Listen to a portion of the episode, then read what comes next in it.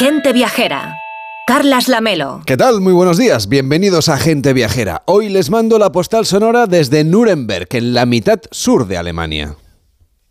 Y nos hemos venido hasta la segunda ciudad del Estado Federal de Baviera en busca de un en ser custodiado en el Museo Nacional Germano que está en esta ciudad que para siempre permanecerá en nuestra memoria porque el 90% de sus edificios quedaron devastados durante la Segunda Guerra Mundial y porque tras la batalla Aquí se celebraron los procesos promovidos por las naciones aliadas vencedoras de la contienda para juzgar los crímenes contra la humanidad cometidos en nombre del Tercer Reich alemán.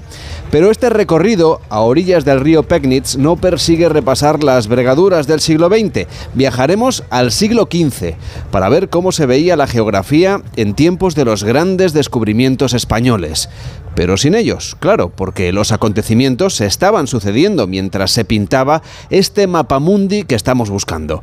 Martín de Bohemia, un geógrafo alemán que también era astrónomo, comerciante y navegante, creó una representación esférica de la Tierra. Fue entre 1492 y 1494, coincidiendo con el viaje del descubrimiento. Martín Beheim, que así se llamaba realmente, era un judío que estaba establecido en Lisboa, donde llegó a ser además nombrado caballero tras ayudar a la corona portuguesa como cartógrafo en su conquista de Ceuta. La ciudad de Nuremberg, donde había nacido, le encargó que construyera un globo terráqueo, y es el más antiguo que se conserva. Observándolo, observándolo de cerca, claro, vemos con claridad la silueta de África, de Europa y de una parte de Asia. Adivinamos fácilmente el archipiélago japonés, pero no encontramos ni rastro de América, de Australia o del Pacífico, descubrimientos que se estaban produciendo en aquel momento o que se sucederían en décadas siguientes.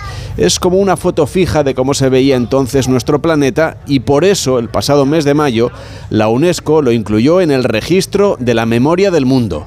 Si lo miramos con lupa, podemos ver que de España destacan los topónimos de Salamanca, Santiago, Cádiz, Sevilla, Granada, Murcia, Asturias, Navarra, Vizcaya, Soria, Valencia, Aragón o Cataluña. Desde Nuremberg, recorriendo los últimos metros antes de adentrarnos en este Museo Nacional Germano, donde se guarda esta bola de lino laminada soportada en madera y cubierta con un mapa pintado a mano, un mapa del mundo en el siglo XV, les mando hoy la postal sonora de gente viajera.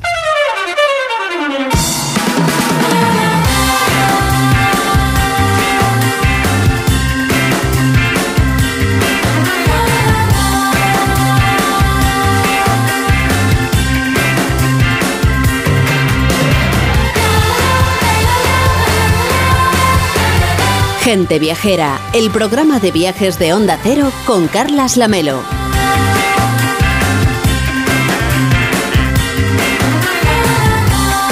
A las 12 y 10, a las 11 y 10 en Canarias, con Enrique Domínguez Uceta. ¿Qué tal, Enrique? ¿Cómo estás? Muy buenos días. Eh, pues estupendamente, muy buenos días, Carlas. ¿Qué tal tu viaje a La Palma? Recién llegado, recién llegado de la isla de La Palma, sí, que ha sido un viaje verdaderamente maravilloso. Una isla capaz de, de, volverte a enamorar. Una isla que yo ya conocía bien, pero en la que siempre es un placer eh, perderse por sus caminos, por sus senderos y por esos paisajes espectaculares que tiene. ¿Y esta semana te van a ver por casa? ¿Te vas a quedar o, o tienes más viajes? Bueno, me parece que esta semana voy a estar en casa, cosa que no pasaba yo creo que desde hace cinco. Bueno, pues así ya puedes celebrar, por lo menos, no sé, eh, el Día de Todos los Santos, por supuesto, porque el próximo fin de semana bueno. vol volvemos a viajar, Enrique.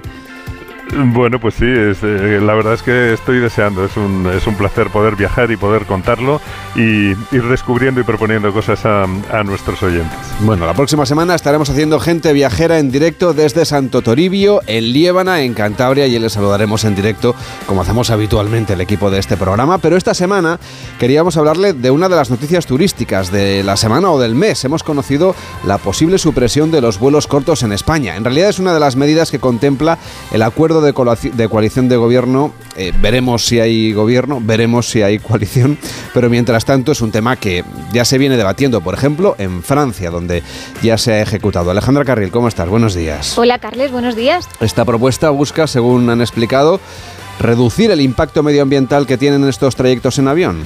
Sí, disminuir las emisiones de carbono al limitar los vuelos nacionales. Este es el objetivo que plantean en una medida que deja muchas preguntas en el aire. Y es que la posible prohibición de estos desplazamientos afectaría principalmente a aquellas rutas en las que exista una alternativa ferroviaria de alta velocidad, eso sí, con una duración menor a dos horas y media. Y es que esto plantea un dilema entre sostenibilidad y conectividad que de aprobarse en un futuro podría replantear la forma de viajar que tenemos actualmente. Javier Gándara, presidente de la Asociación de Líneas Aéreas. ¿Cómo está? Muy buenos días. Oh, hola, buenos días, ¿qué tal? ¿Es viable en este momento plantear un futuro sin esos vuelos de corta distancia en España? A ver, nosotros lo que decimos es que ese trasvase de pasajeros del avión al tren ya se lleva dando durante muchos años de forma natural. De hecho, en esas cinco rutas que estarían afectadas, pues eh, la penetración del tren oscila en el Madrid-Barcelona, que ya es del 80%, pero el Madrid-Valencia llega casi el 90%. O sea que realmente aquí, ¿qué es lo que queda? Esos tres millones y medio de pasajeros que todavía cogen el avión, ¿por qué lo hacen en esas rutas? Fundamentalmente porque no son pasajeros que vayan, por ejemplo, de Valencia a Madrid, sino pasajeros que van de Valencia a Buenos Aires vía Madrid, ¿no? Entonces, si se prohíbe que, puedan volar, lo más probable no es que cojan su maleta, se vayan a la estación de Valencia, lleguen a Tocha, cogen el taxi, lleguen a Barajas, facturen, hagan cola y cojan su avión. Lo más probable es que sigan volando, pero en este caso a través de París, de Londres, de Ámsterdam, y lo que tenemos es más emisiones, o sea, no estaríamos arreglando nada, pero encima perderíamos, digamos, competitividad a España y en este caso el hub de barajas conectividad. Creemos que no es la solución en cualquier caso. Bueno, de hecho en Francia, que es donde se ha aplicado la medida, los vuelos de conexión y otras cuestiones, otras posibilidades han quedado exentas de esta nueva normativa. Efectivamente, en Francia, digamos, además que allí tienen dos aeropuertos, digamos, en, París, el de Orly, que es el de los vuelos punto a punto, y el de Charles de Gaulle, que es el hub, eh, pues las prohibiciones solo afectan a tres rutas y son con el puerto de Orly, o sea que no afecta a esos vuelos en conexión. De todas formas, la medida de Francia es completamente cosmética. En esas tres rutas, según el gobierno francés, pues se han reducido, se pueden reducir anualmente unas 50.000 toneladas más o menos, y ya en lo que vamos de año solamente con las huelgas de control aéreo en Francia, que llevamos más de 60, ya se ha emitido de más por los desvíos, retrasos, los esperas, etcétera, más de 70.000 emisiones, con lo cual, si el gobierno francés estuviese tan concienciado, creemos que lo que tenía que hacer es, cada vez que hay huelga, proteger los sobrevuelos, ¿no? De forma entonces que por los vuelos entre Reino Unido y España, entre España y los países nórdicos, etcétera, no estuviesen afectados eh, y, entonces tendría un efecto bastante mejor sobre las emisiones. Ustedes proponen otras medidas alternativas, por ejemplo, el cielo único europeo, del que hemos hablado muchas veces en este programa, el uso del combustible sostenible. ¿Creen que se va a ver que va a haber un proceso de negociación si es que se conforma el gobierno, insistimos, porque esto es un acuerdo de gobierno que todavía no está asegurado por la investidura, y si finalmente esto llega al Congreso? Bueno, yo creo que es importante también un poco cuantificar las cosas, porque esas cinco rutas, si se prohibiesen, por ejemplo, hay un informe del Colegio de Ingenieros Aeronáuticos que cuantifican que en el mejor de los casos se reducirían menos de un 1% las emisiones de la aviación comercial en España, ¿no? Unas 200.000 toneladas anuales. Claro, el cine único europeo que mencionan, que básicamente es en vez de volar en zigzag ir las trayectorias más eficientes, solamente eso evitaría 18 millones de toneladas al año. O sea, vean ustedes, 18 millones frente a 200.000. Pero es que además de eso también están sobre todo los combustibles sostenibles de aviación, los denominados SAF, por las siglas en inglés, que son una realidad hoy en día y pueden reducir en más de un 80% las emisiones durante el ciclo de vida. Entonces nosotros realmente creemos que el tren no va a jugar, un, ya está jugando, pero también puede jugar un papel en esos pasajeros en conexión, pero siempre y cuando se consiga la intermodalidad, es decir, que los aves en este caso lleguen a los terminales principales, sobre todo a Barajas y al Prat, y de esa forma pues ese entre 10 y 20% restante, siempre sin prohibir, porque creemos que hay que dar capacidad de elección a los viajeros, pues se irá, digamos, quitando. Pero bueno, es una parte muy pequeña de la solución. La solución realmente parte por más cosas y, desde luego, único europeo, que eso depende de la voluntad política de los gobiernos y los combustibles sostenibles, clarísimamente es lo que van a permitir descarbonizar la aviación y que la gente pueda seguir viajando, disfrutando las maravillas que viajar eh, ofrece, pero eso sí de una forma cada vez más sostenible. Pues vamos a estas dos medidas. Primero por el SAF, el combustible sostenible. Esto también depende de las aerolíneas. No sé quién tiene un papel más importante que jugar en su desarrollo. Si la industria, si los gobiernos, en este caso europeo, o si las empresas eh, como las líneas aéreas.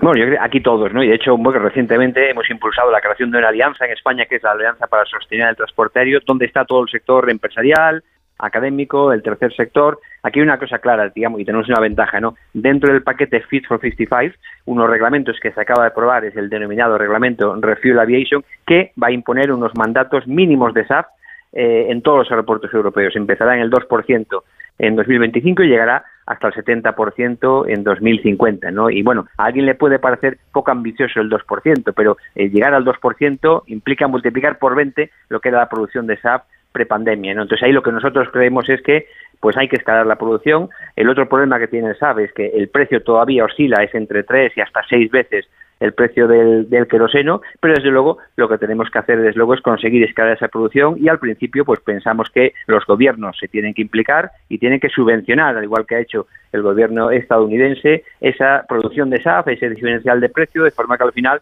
pues podamos, digamos, ir más allá incluso de esos objetivos. El SAF, la gran ventaja que tiene, además de ser una día, es que se puede mezclar en los aviones convencionales sin ningún tipo de cambio ni en los motores ni en los sistemas de distribución, de momento hasta el 50% con el queroseno, pero ya se está investigando para que poder volar aviones con el 100% de SAF y como dije antes, tienen la gran ventaja que reducen al menos en un 80% las emisiones durante el ciclo de vida. O sea que clarísimamente es, digamos, una parte integral de la solución y independientemente que para los vuelos más cortos y a futuro, ¿no? dentro de 15 años, 20 años, pueda haber otros, eh, eh, otras fuentes de, de, energía como puede ser el hidrógeno o la electricidad, pero es claro que incluso para entonces los vuelos de largo radio, que son la mayoría de las emisiones, pues eh, van a tener que depender del SAF y por eso, digamos, creemos que es fundamental y en el caso de España tenemos una oportunidad muy buena para convertirnos no solamente en autosuficientes en SAF, sino incluso una referencia a nivel mundial y poder exportar al resto de Europa y al resto del mundo. La situación de Francia, que es un país vecino, que es miembro de la Unión Europea, es bastante diferente a la de España. Su red de alta velocidad es bastante más tupida que la nuestra, llega a los aeropuertos. Eh, se, intuye también que Francia ha defendido este modelo porque les iba bien a ellos respecto a los otros hubs que hay de aeropuertos importantes en Europa. Eh, eh, no sé si tenemos perspectivas de cuándo podrán llegar trenes de alta velocidad a Barajas y al aeropuerto del Prat.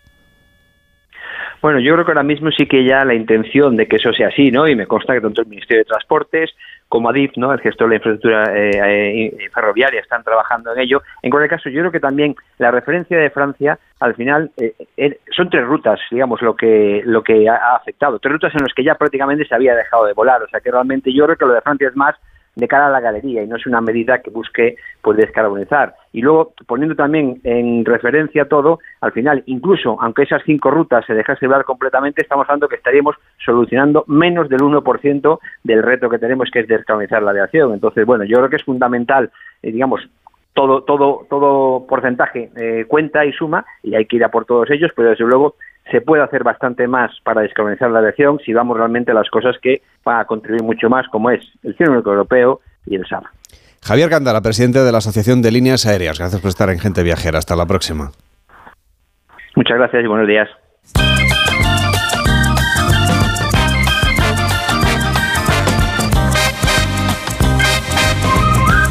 Como les estábamos contando, Enrique Domínguez Uceta ha viajado esta semana a la isla de La Palma, que ha recuperado su ritmo vital después de la erupción volcánica que convirtió a la isla pues, en una noticia de interés mundial y también es una atracción porque era muy vistoso. Evidentemente tras esta erupción había la tragedia de todas las personas que han perdido pues sus casas y sus propiedades, pero es indudable el interés que, que manifestó visualmente esas coladas de lava que han modificado el perímetro de la costa. No sé, Enrique, ¿cómo has encontrado la isla a tu regreso?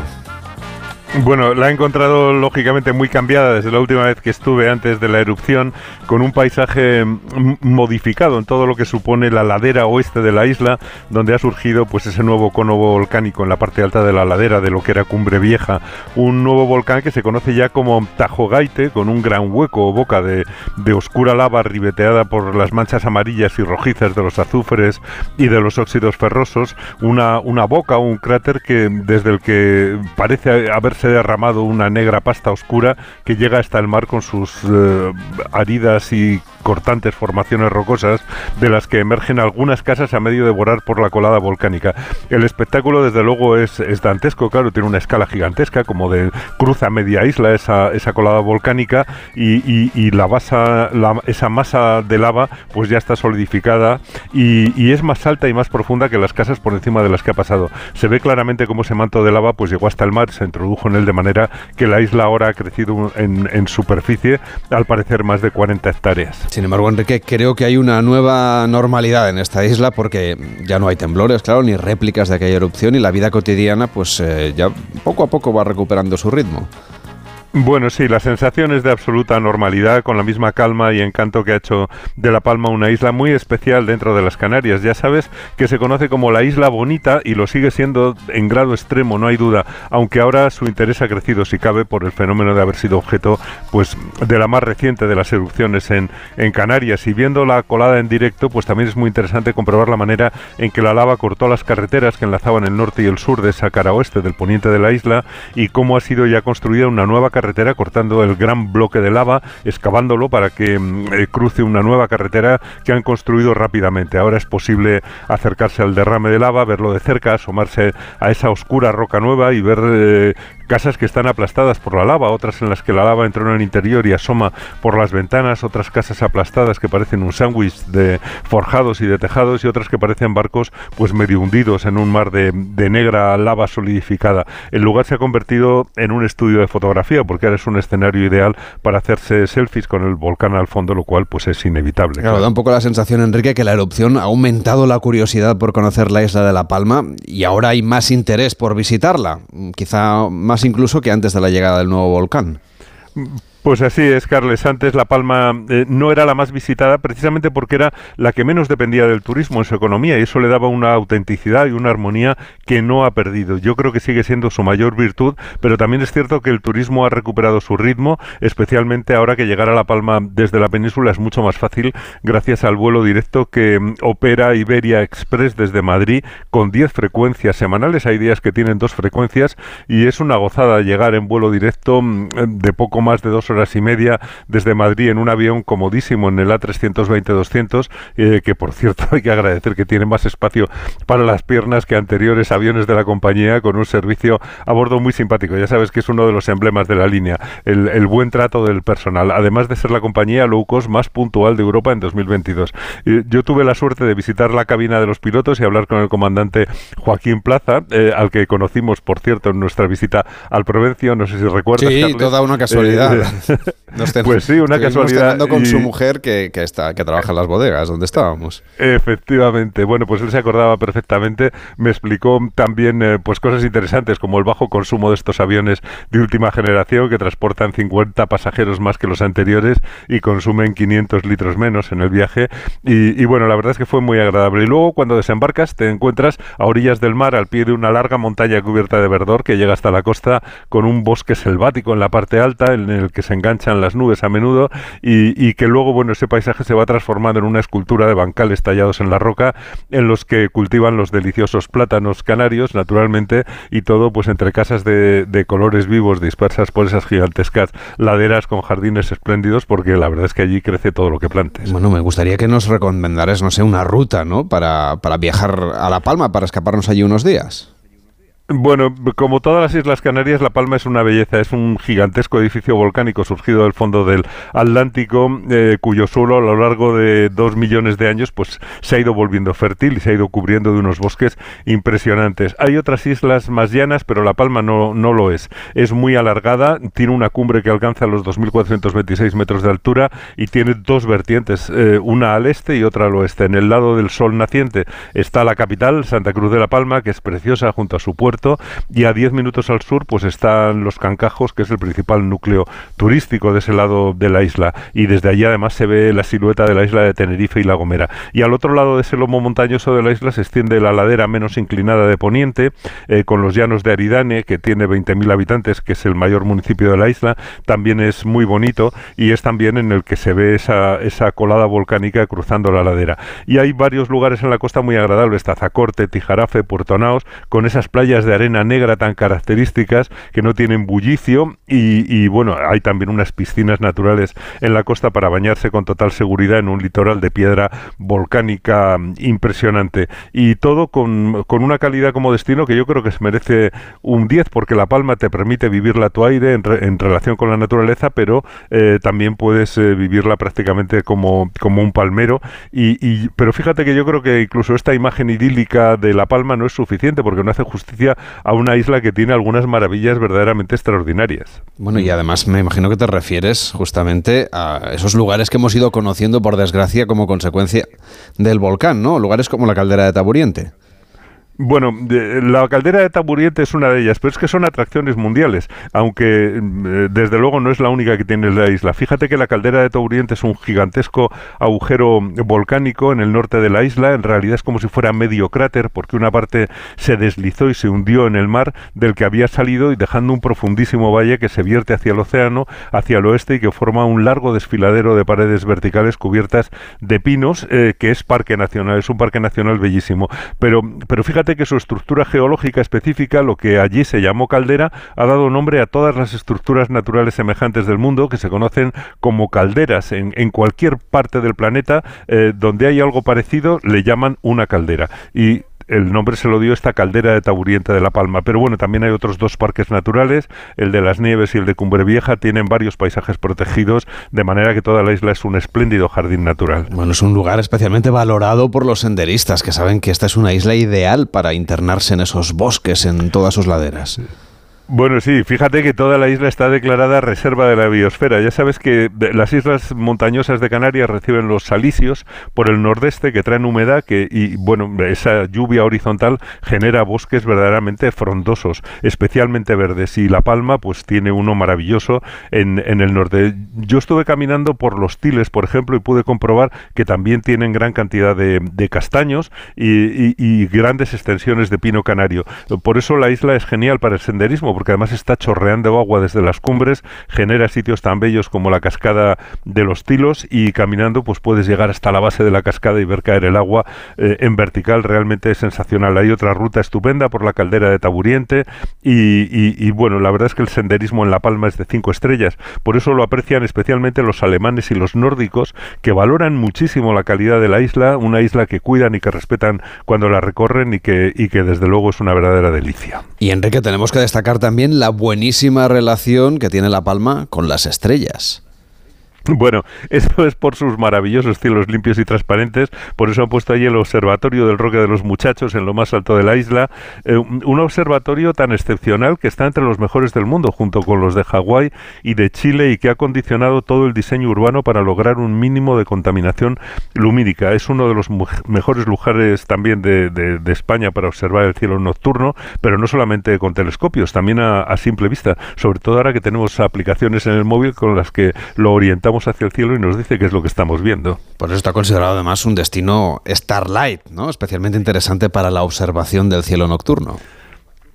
Bueno, sí, hay que recordar además que La Palma fue la primera reserva Starlight del mundo, es destino Starlight desde 2012, en 2007 también se firmó allí en La Palma la Declaración Mundial en Defensa del Cielo Nocturno y el derecho a observar las estrellas, que es un derecho en el que pensamos poco, pero que es muy, muy razonable, y la isla además cuenta con varios miradores nocturnos para la observación del, del firmamento, pero, pero fíjate, La Palma es muy impresionante porque conecta ese universo lejano y frío de las estrellas con las entrañas de la tierra y la lava ardiente. En la isla se pueden visitar también esas entrañas de la tierra, los tubos volcánicos de erupciones lejanas en el tiempo, y yo creo que eso es algo muy bonito. Por eso La Palma es una isla estupenda en la que, bueno, no podemos dejar de mencionar también lo bonita que es la parte vieja de la ciudad de Santa Cruz, con sus casas con balcones de madera, de tea canaria, pintados de colores, con sus iglesias preciosas eh, que tienen unos artesonados fantásticos y su valor cultural por la relación a través de los barcos, claro, con el arte flamenco.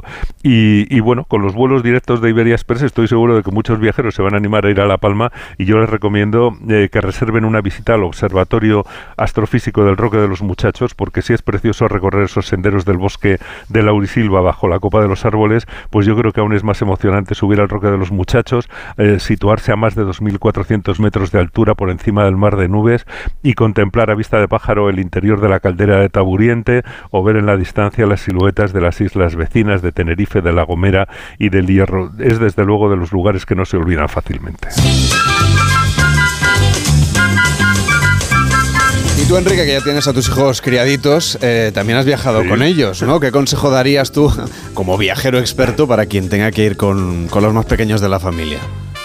Bueno, pues yo creo que hay que llevarlos a todos sitios con uno, hay que intentar mirar las cosas a través de sus ojos y al fin y al cabo, como viajamos normalmente para ver las maravillas del mundo, pues enseñarles que en el mundo mm, hay sitios verdaderamente maravillosos para ver, para compartir y para emocionarse y también para intentar mantener vivo este planeta eh, que debemos dejarles a ellos y que ellos deberán dejar a sus hijos. Pues atentas todas las familias viajeras que nos están escuchando porque este fin de semana, si están por Madrid, tienen una cita en el llamado Mama Travel Fest el único evento en España, Alejandra, orientado a hablar de viajes con niños. Sí, esta es la segunda edición de un festival que el año pasado tuvo lugar en Barcelona y que busca ser itinerante y llegar a todas las ciudades posibles. Durante el día de hoy y mañana, el espacio Rastro Madrid albergará charlas y conferencias para compartir distintas experiencias a la hora de viajar con niños y los consejos y lugares más recomendables para hacerlo. Es un evento orientado a toda la familia y en especial a las madres viajeras.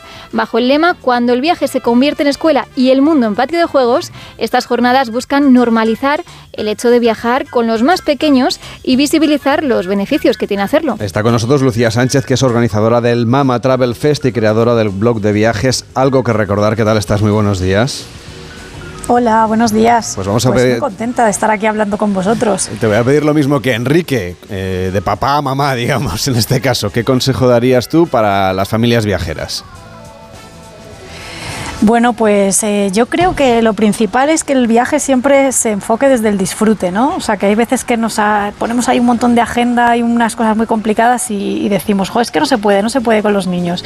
Y al final es una cuestión de que sí se puede, pero que hay que adaptar un poquillo el viaje a esas nuevas circunstancias, que somos, pues hay personitas ahí que también tienen sus necesidades y las tenemos que escuchar en viaje y en casa. ¿Y los papás viajeros también estamos interpelados?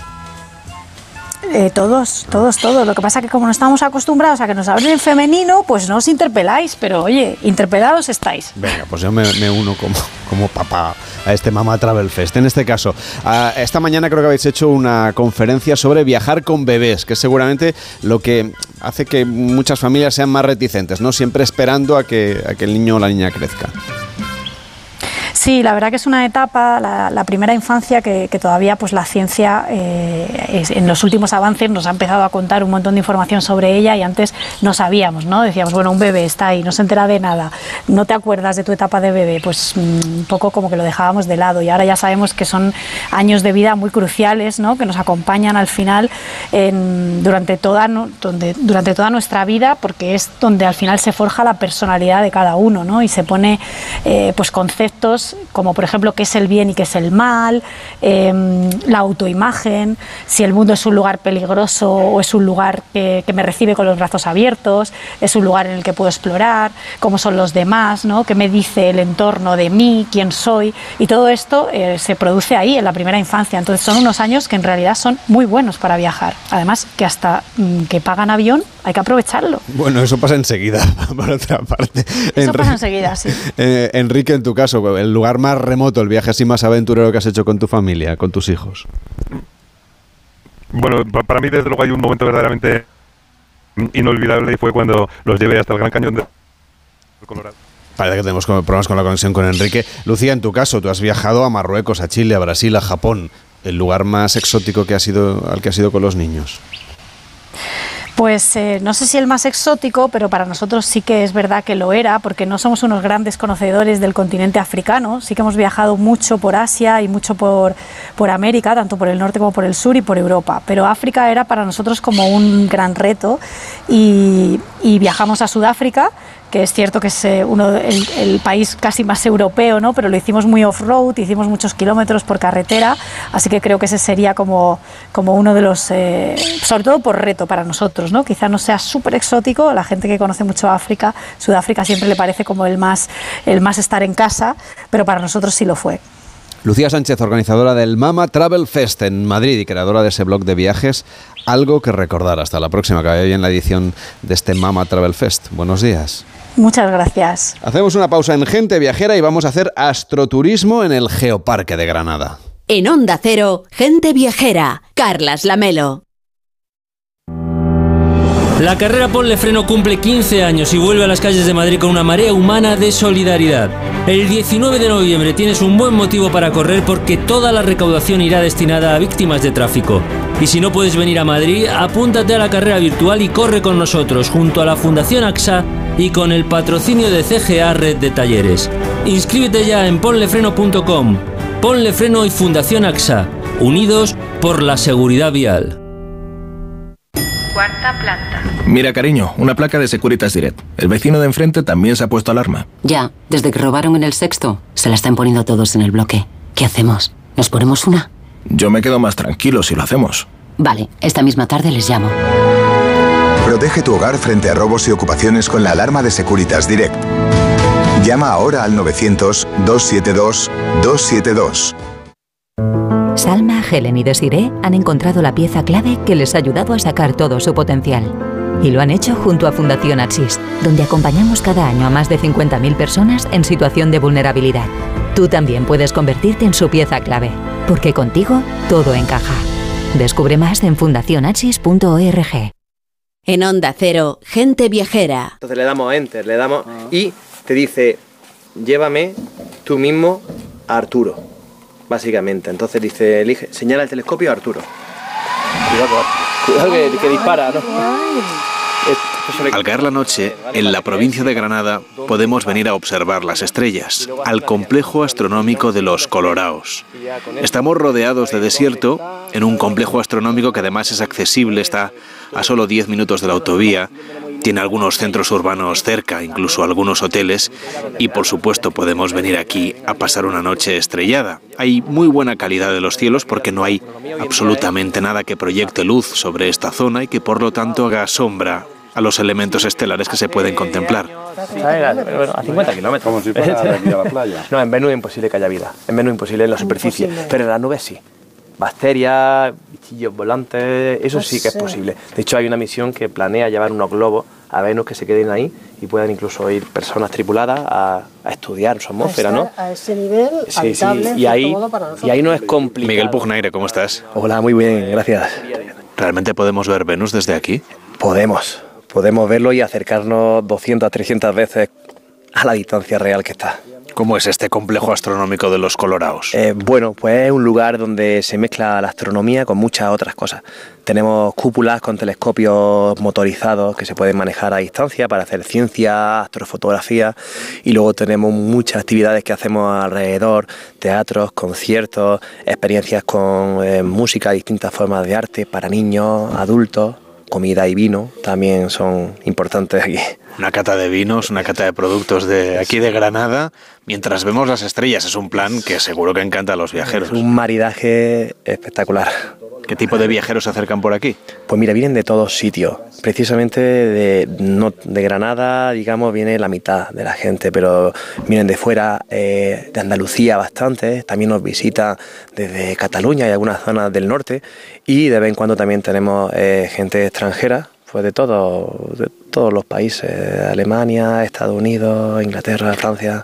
Nos contabas que la gente que vive en el hemisferio sur, que ellos tienen una contemplación de, de lo que son los cielos completamente distinta por su ubicación, aunque su cielo es mucho más rico en componentes, en colores, en variantes, ¿les gusta venir a ver lo que tenemos aquí en el norte? Eh, sí, porque siempre nos gusta lo que no tenemos. Entonces, a nosotros nos fascina ir al hemisferio sur y ver sus galaxias, sus nebulosas, y a ellos les encanta también ver el norte. Es un punto de misterio, ¿no? Ellos miran hacia el norte y no ven la estrella polar. Entonces uno se imagina qué, qué hay allí detrás, ¿no? qué constelaciones, qué estrellas.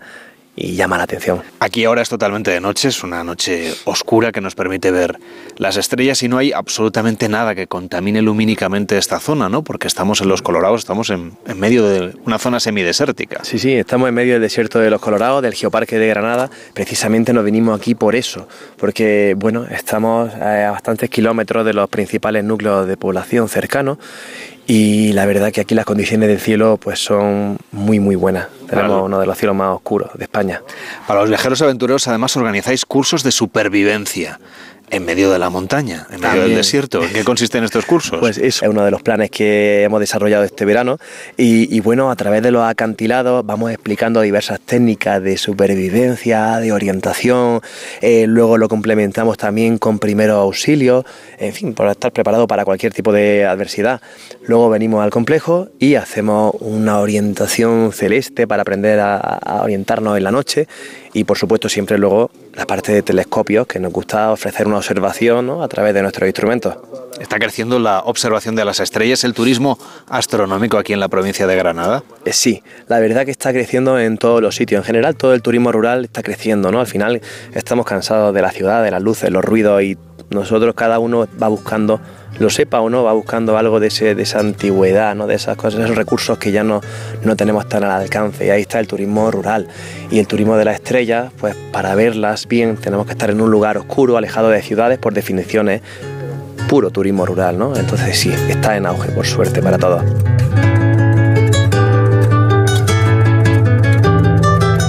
Este viaje vamos a visitar dos centros de astroturismo. La primera parada nos ha traído al complejo astronómico Los Coloraos, en pleno corazón del Geoparque de Granada, que tiene una vocación plenamente turística y divulgativa. A 117 kilómetros está el Observatorio Astronómico de la Sagra, mucho más dedicado a la investigación astrofísica, aunque también organizan actividades de astroturismo para financiar su actividad científica. ¿Cómo funciona ese telescopio que tienes ahí?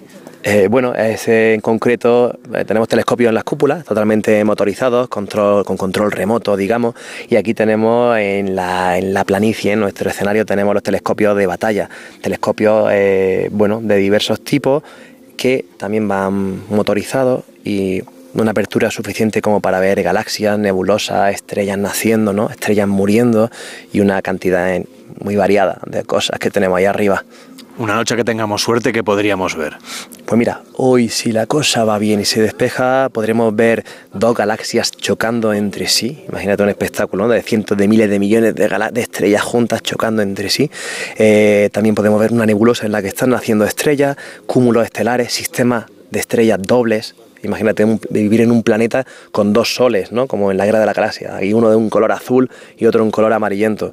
Todas esas cosas podemos verlas sin problema esta noche. Tú en realidad no eres astrónomo, eres médico de familia aquí en un pueblo, aquí cerca. Esto es una afición convertida en segundo oficio. Efectivamente, totalmente. Es una segunda vocación a la que bueno pues tengo la suerte de poder dedicarle un tiempo y hoy por hoy pues tengo mis dos vocaciones activas. Pero sí.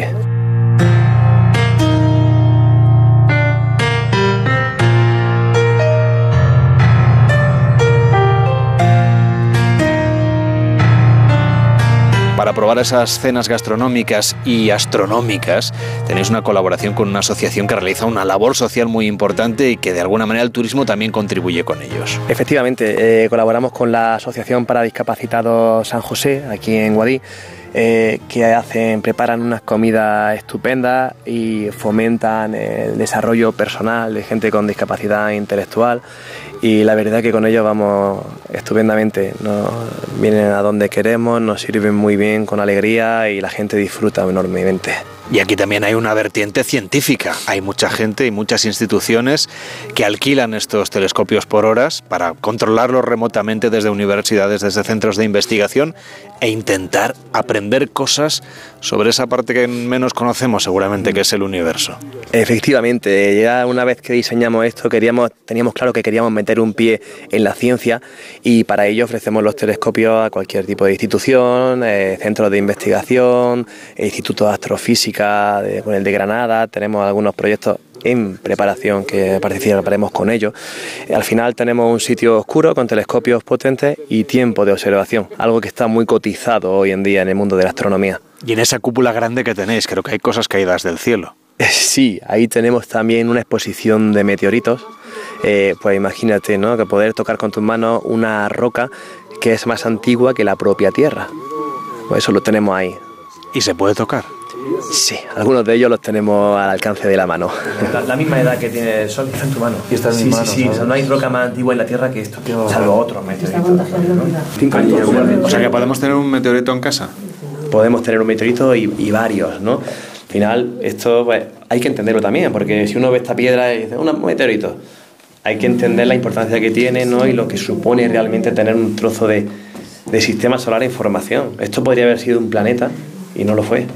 Y está hoy en nuestra mano.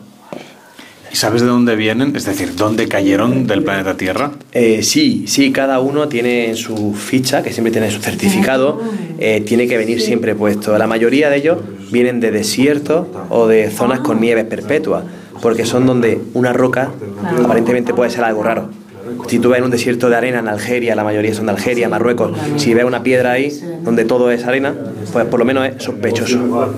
Pero hay en todos lados. El problema es que diferenciarlo en la sierra, en Sierra Nevada, de todas las piedras, pues es imposible. Claro, hay gente que se dedica a esto, que en cuanto oye, no sabe que hay que ha caído un meteorito, va y lo intenta lo intenta encontrar. Efectivamente, al día siguiente cogen un vuelo, llevan detectores de metales, llevan- es, es increíble lo que se mueve en torno a esto. Perfecto, esto lo vamos a poner aquí. En este taller de meteoritos podemos ver de cerca pedazos de roca extraterrestre que de alguna manera han acabado entrando en nuestra atmósfera. Todos los visitantes quedan fascinados con la posibilidad de tocar rocas de millones de años procedentes de estrellas, planetas, cometas o satélites desconocidos. Eh, Porque está oxidado. Este ya no es como era. Este pudo caer hace unos 50.000 años. Y entonces se ha oxidado con el tiempo. Oxida, la arena lo, lo va erosionando. Al final, cuanto más tiempo pasa el meteorito aquí, más complicado es darse cuenta. ¿Y cómo se hace el examen para saber que es realmente un meteorito? Bueno, hay varias maneras, eh, varios estudios, conociendo su densidad, cortándolo, viendo qué materiales tiene, qué porcentaje de aleaciones. Es decir, al final esto, la composición de un meteorito es como su huella dactilar. Entonces al final es fácil, entre comillas, puedes compararlo, ¿no? También cuando encuentran ese seguramente encontrarían mil, miles y millones alrededor de la zona del cráter. Entonces uno ya pues va, va relacionándolo. Es como por ejemplo este que os voy a enseñar ahora, eh, se llama el campo del cielo. Imaginaros en Argentina una zona de 30-40 kilómetros de extensión plagada de cosas como esta. Mira, qué chulo. ¿Vale? Una pirita, Una pirita totalmente, puro, puro metal, pura aleación de hierro y níquel, o este que se llama Chicote Alin, de Rusia, de Siberia. Pues son meteoritos metálicos. ¿Y qué diferencia hay entre uno como ese más rocoso? Coge, y esto, eh, ¿qué diferencia hay? Pues que esto, cuando un planeta se está formando, imaginaros un planeta eh, con muchas rocas, alcanza un tamaño considerable, ¿no? Con una gravedad importante. ¿Eso qué hace? Que los elementos más pesados vayan hacia el centro, se hunden más. El hierro y el níquel, que son los más pesados, se hunden hacia el núcleo. Por eso el núcleo de los planetas es metálico. Bueno, pues aquí teníamos un planeta en formación con un núcleo metálico, recibió un impacto, reventó y nos llega un trocito de su núcleo aquí a la Tierra Guala. y lo tenemos en las manos. O sea, estáis viendo el núcleo de un planeta que pudo haber sido, pero no lo fue. No fue porque impactó otro con él. Un golpe, al principio había muchas colisiones entre los cuerpos, era todo un poco catastrófico, hasta que se fue limpiando. Los materiales que lo componen, todo, todo ese tipo de cosas. En este recorrido de astroturismo por el Geoparque de Granada, llegamos al Observatorio Astronómico de la Sagra, en Puebla de Don Fadrique, en la provincia de Granada. Una piedra de 250, 300 kilos, o sea, pe- habría un cráter de 65, 70 metros. Se ve la, la foto de las misiones de Apolo cuando fueron a la Luna y las que la han hecho después se ve delante perfectamente. Hay otro punto al que nos podemos acercar para conocer las estrellas y para verlas a simple vista, sobre todo si el cielo nos lo permite, porque aquí estamos en una de las zonas con menos contaminación lumínica de nuestro país. Estamos en el Observatorio de la Sagra, nos acompaña Víctor Ávila. Víctor, ¿qué es lo que podemos ver desde aquí a simple vista, antes de conectar los telescopios? Pues eh, generalmente tenemos eh, en la noche sin luna, sin nubes, que también hay que tenerlo en cuenta, eh, cielo bastante despejado de, de contaminación, con lo- podemos ver eh, Vía Láctea prácticamente de horizonte a horizonte y en el observatorio procuramos darle prioridad a esta actividad, enseñando las constelaciones, cómo se mueven y luego pues un rato con el telescopio los objetos más interesantes de la noche. ¿Y en qué consiste la actividad? Es decir, cuando llegan aquí los grupos, les hacéis primero una pequeña explicación, supongo, les enseñáis el material. Se le, mm, se le convoca en la cancela, luego después suben a la plataforma eh, donde tenemos eh, unos bancos, se pueden sentar cómodos para estar continuamente mirando el cielo, mientras doy una pequeña explicación de lo que se hace aquí, de, tanto de investigación científica como eh, lo que son las instalaciones.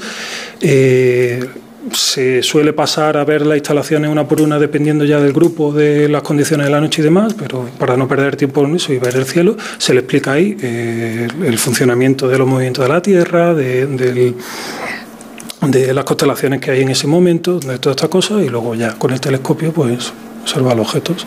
Esa es vuestra parte de divulgación, pero la tarea principal que hacéis aquí es la de la observación, la parte científica, ¿no? El análisis de datos. Sí, exactamente. Tenemos varios programas del Instituto de Astrofísica Andalucía, dependiente de CSIC, bueno, tanto de estudio de impactos lunares, de de ocultaciones de, objetos del sistema solar, más luego otras colaboraciones que se hacen con otros centros, como puede ser el Instituto, o sea, la, eh, la, Universidad de Hamburgo en Alemania y otras, otras entidades.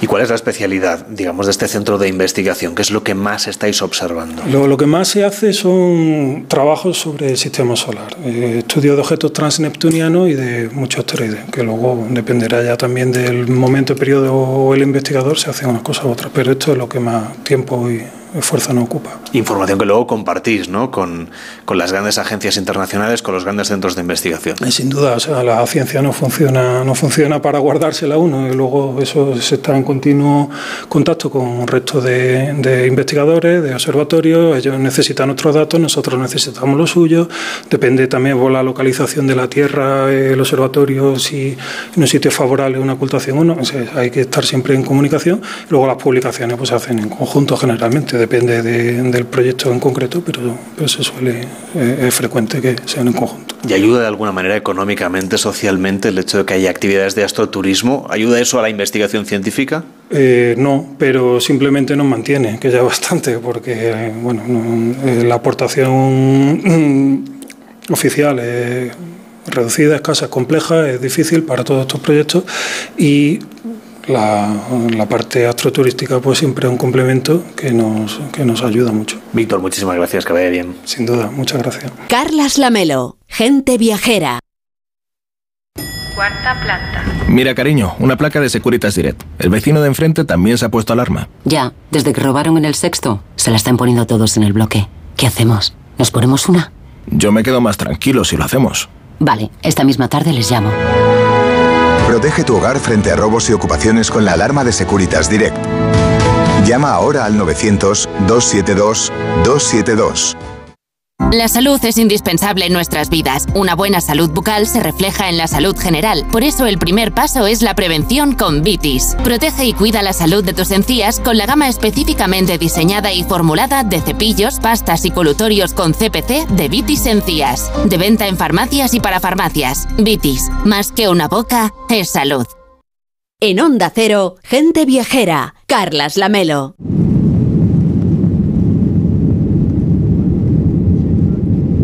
Volvemos a estar a bordo de un avión de Iberia. Hoy nos hemos embarcado con ganas de descubrir un destino exótico. Nos vamos a Qatar. Estoy convencido de que voy a recordar este viaje porque esta va a ser la primera vez que visite la península qatarí en el Golfo Pérsico, al oeste de Asia. Aterrizaremos en una tierra de especias con aroma a cardamomo y conocida por el legado de las tribus beduinas. Es de aquellos viajes que inspiran porque nos van a permitir visitar el desierto, hacer turismo activo y también recorrer las ultramodernas ciudades que se están levantando rodeadas de arena pero con remates de auténtico lujo.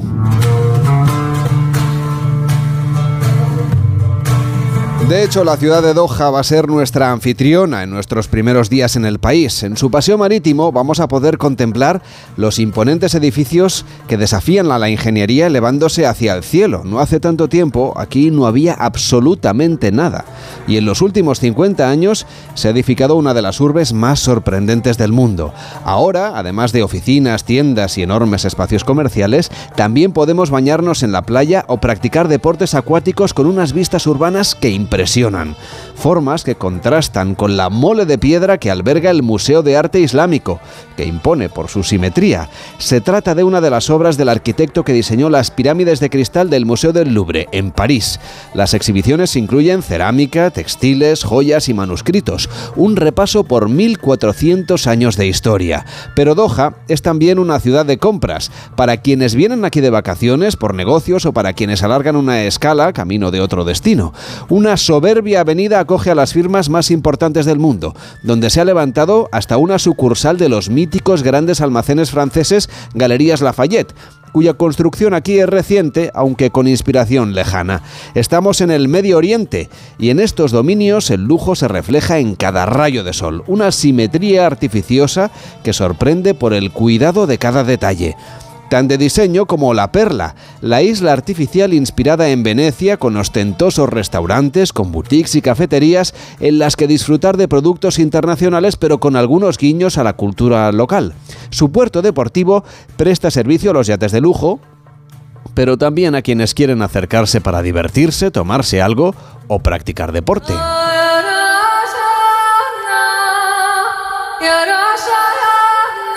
Una de las construcciones más singulares que podemos encontrar en la ciudad es el Museo Nacional, que lleva la firma del arquitecto francés Jean Nouvel. Para proyectarlo, cuentan que se inspiró en las rocas sedimentarias conocidas como rosas del desierto, unas formaciones de mineral blando de color arenoso que en este caso se intuyen en las terrazas y niveles de la fachada de este museo. Son 8.000 metros cuadrados de exposición que quitan el hipo. En Doha no solo hay sucursales de las principales tiendas del mundo o réplicas de ciudades como Venecia, también tienen delegaciones algunas de las universidades más importantes del planeta como Georgetown o el University College de Londres. Son algunos de los singulares edificios de la ciudad de la educación, a las afueras de la capital.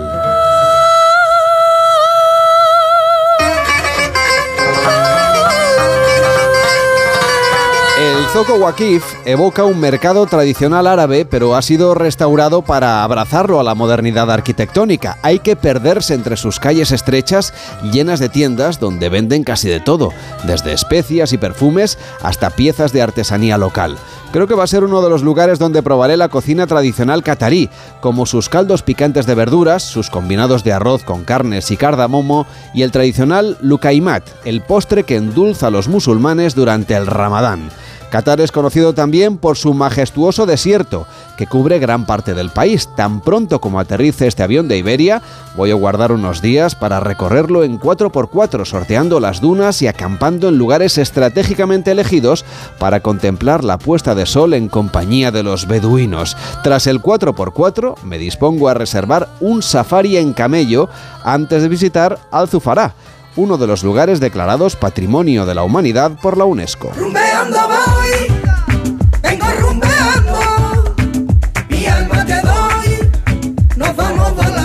Iberia ofrecerá a partir del 11 de diciembre un vuelo directo entre Madrid y Doha. Gracias a ese vuelo entre Madrid y Doha, los diferentes clientes de Iberia van a poder conectar con más de 200 destinos en Asia, Australia, Oriente Medio y África. Además, los clientes de Iberia podrán disfrutar durante el trayecto de un amplio sistema de entretenimiento a bordo accediendo a un completo menú de películas con estrenos de Hollywood y una gran variedad de géneros. También pueden acceder a Sonora, la plataforma líder de audio que ofrece los podcasts más innovadores y aclamados de la mano de los mejores creadores en lengua española. El sistema de entretenimiento a bordo de Iberia se completa con diferentes videojuegos y más de 7.000 revistas y periódicos nacionales e internacionales. Haz tu reserva en iberia.com o en la aplicación de Iberia.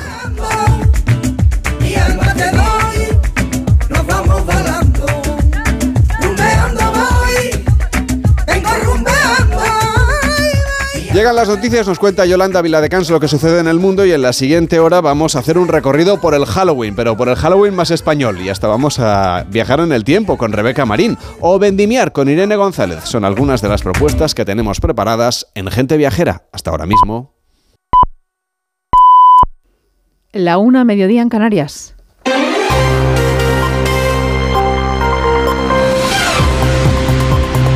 Noticias en Onda Cero. Buenas tardes. Hoy sí que sí, sin tapujos y ante el Comité Federal del Partido Socialista en la sede de la madrileña calle Ferraz, el presidente del Gobierno en funciones, Pedro Sánchez, ha asegurado abiertamente que Cataluña está lista para el reencuentro total. Ha defendido la aprobación de una ley de amnistía. Hay que hacer, ha dicho Sánchez, la necesidad virtud. Juan de Dios Colmenero, buenas tardes. Buenas tardes, así es, sin tapujos ante el Comité Federal de su partido que sigue reunido a esta hora a puerta cerrada. Pedro Sánchez ha reconocido que va a conceder la amnistía porque es una condición, ha dicho, de los independentistas y porque es una necesidad para que haya gobierno. De la necesidad, virtud, argumentaba Pedro Sánchez. Quiero decirles que el coraje también se manifiesta a veces haciendo realidad un dicho español bien sencillo y bien verdad, y es que hay que hacer de la necesidad virtud. La necesidad, la necesidad de ser investido porque le faltan siete votos, la virtud porque ayudará a la convivencia, dice, y al reencuentro. Cierre de fila de los suyos, aplausos encendidos cuando anunciaba la amnistía que supone la eliminación de los delitos y los hechos cometidos por Puigdemont y el resto de los procesados y condenados por el independentismo en Cataluña y condenados a su vez por el Tribunal Supremo. Desde el Partido Popular, declaraciones de su coordinador general Elías Bendodo, que participa, ha participado en la clausura del decimoquinto Congreso de Nuevas Generaciones en Málaga y que se acaba de referir a ese Comité Federal del Partido Socialista. ¿Qué ha pasado en ese Comité Federal? Pues mirad, a Sánchez no le basta con tomarle el pelo a los españoles. Hoy le ha tomado el pelo al conjunto de la militancia socialista y al Comité Federal. ¿Por qué? Porque hoy quiere someter a la pregunta a, a las bases sobre qué opinan las bases, si aprueban las bases, el acuerdo con Sumar y Yolanda Díaz y si le permiten eh, pactar con otros otros grupos para conseguir la investidura. Eso es tomar el pelo. ¿eh? ¿Qué me vas a preguntar a mí si llevas cuatro años gobernando con Yolanda Díaz? ¿Que ahora, ahora me vas a preguntar cuatro años después? Tomar el pelo. En ese Comité Federal del Partido Socialista, Sánchez también ha pedido contención a todas las partes implicadas para evitar que el conflicto entre Israel y Hamas escale y se cronifique en Oriente Próximo. Ha reiterado el derecho de Israel a defenderse, pero respetando el derecho internacional. Una guerra que se intensifica día a día. La autoridad palestina ha pedido a Egipto que habrá una red de comunicación sobre la franja de Gaza. Save the Children avisa que los niños de Gaza se llevan a llevar la peor parte de una nueva ofensiva terrestre israelí y las ONG siguen pidiendo que llegue la ayuda humanitaria como hace Cruz Roja Internacional. El Comité Internacional de la Cruz Roja finalmente ha podido traer algunos camiones con artículos médicos que se necesitan con mucha urgencia. Esperamos distribuirlos a los hospitales que se quedarán sin suministros en los próximos días. También tenemos un equipo de especialistas que están por ingresar, incluidos cirujanos y otros equipos médicos que estarán apoyando nuestra respuesta en los próximos días y semanas.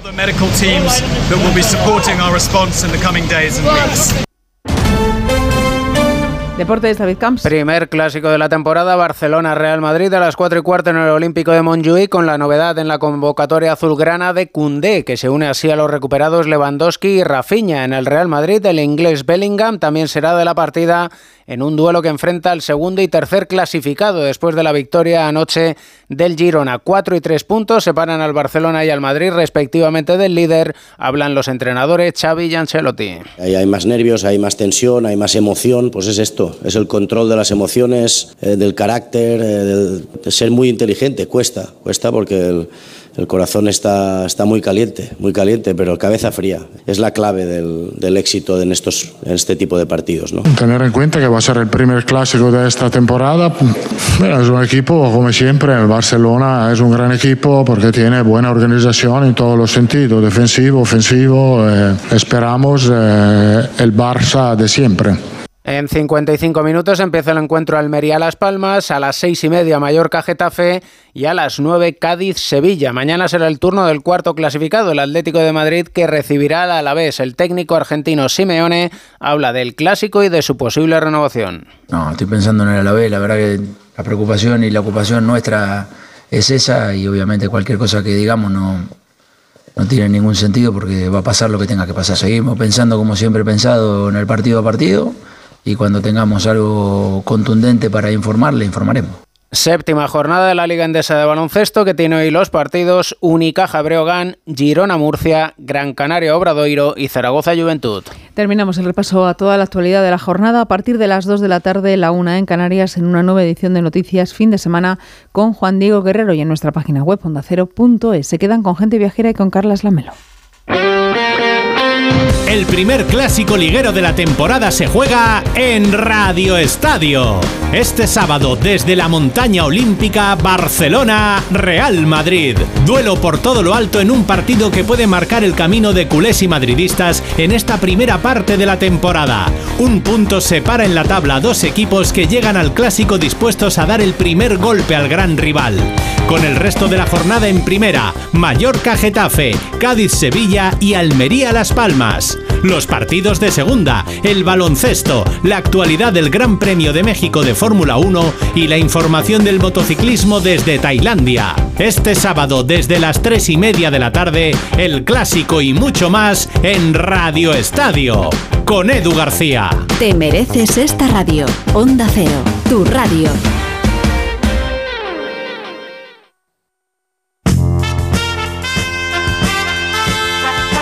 Carlas Lamelo, gente viajera.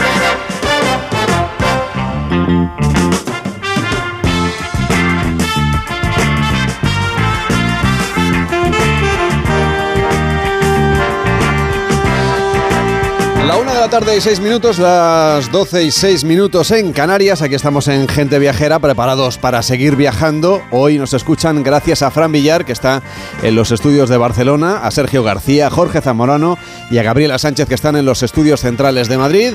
Y también nos puede escuchar, por supuesto, en la aplicación de Onda Cero, en ondacero.es barra Gente Viajera y en youtube.com barra Onda Cero.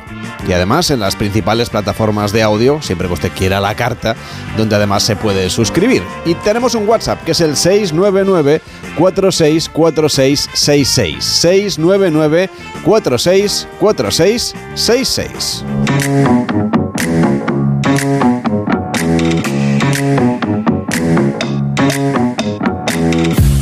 Y hasta ahora, como es habitual, todos los sábados viajamos en el tiempo con Rebeca Marín. ¿Qué tal, Rebeca? ¿Cómo estás? Buenos días.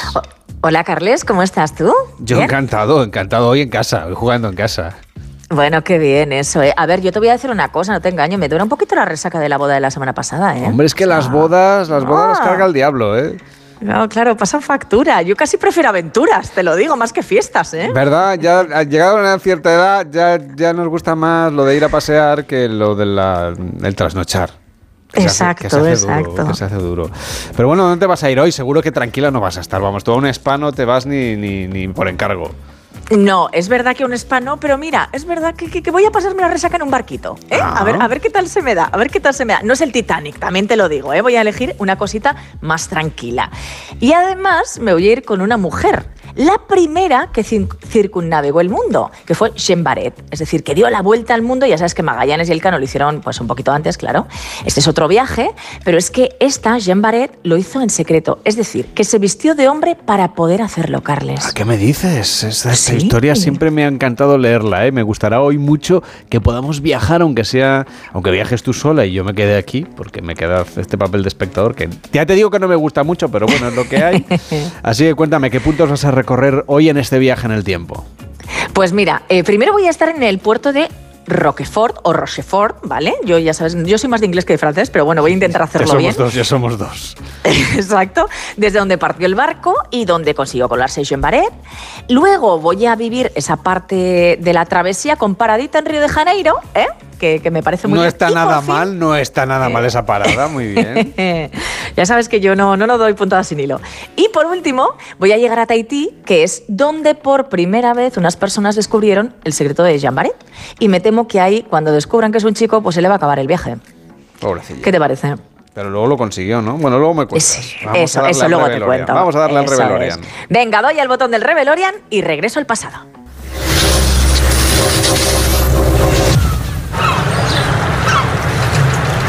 Bueno, Carles, estoy ahora mismo en el puerto de Roquefort. Te decía Roquefort, Rochefort, no lo tengo muy claro, pero lo que sí que sé es que está al sureste, sureste, suroeste de Francia, ¿vale? Es el año 1766, es diciembre, hace rasqueta, no te engaño. Y como puedes notar, pues eso, pues aquí hay trajín de gente, ¿vale? Eh, van, vienen, están metiendo cosas en los dos barcos, por cierto, que tengo atracados enfrente de mí uf, son inmensos, ¿eh?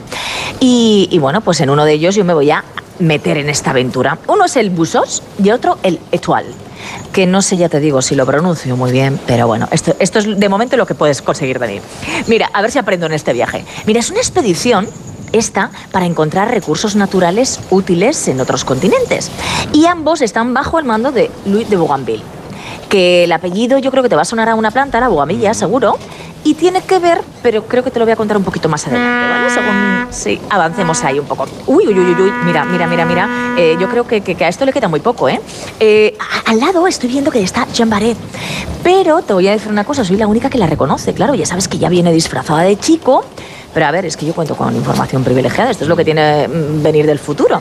Mira, ella tiene solo 26 años y, y, la verdad es que da el pego, ¿eh? O sea, se ha disfrazado muy bien. Y lo que va a hacer aquí es ofrecer sus servicios al médico Philippe de Commerçant, que va a viajar en, en, esta expedición.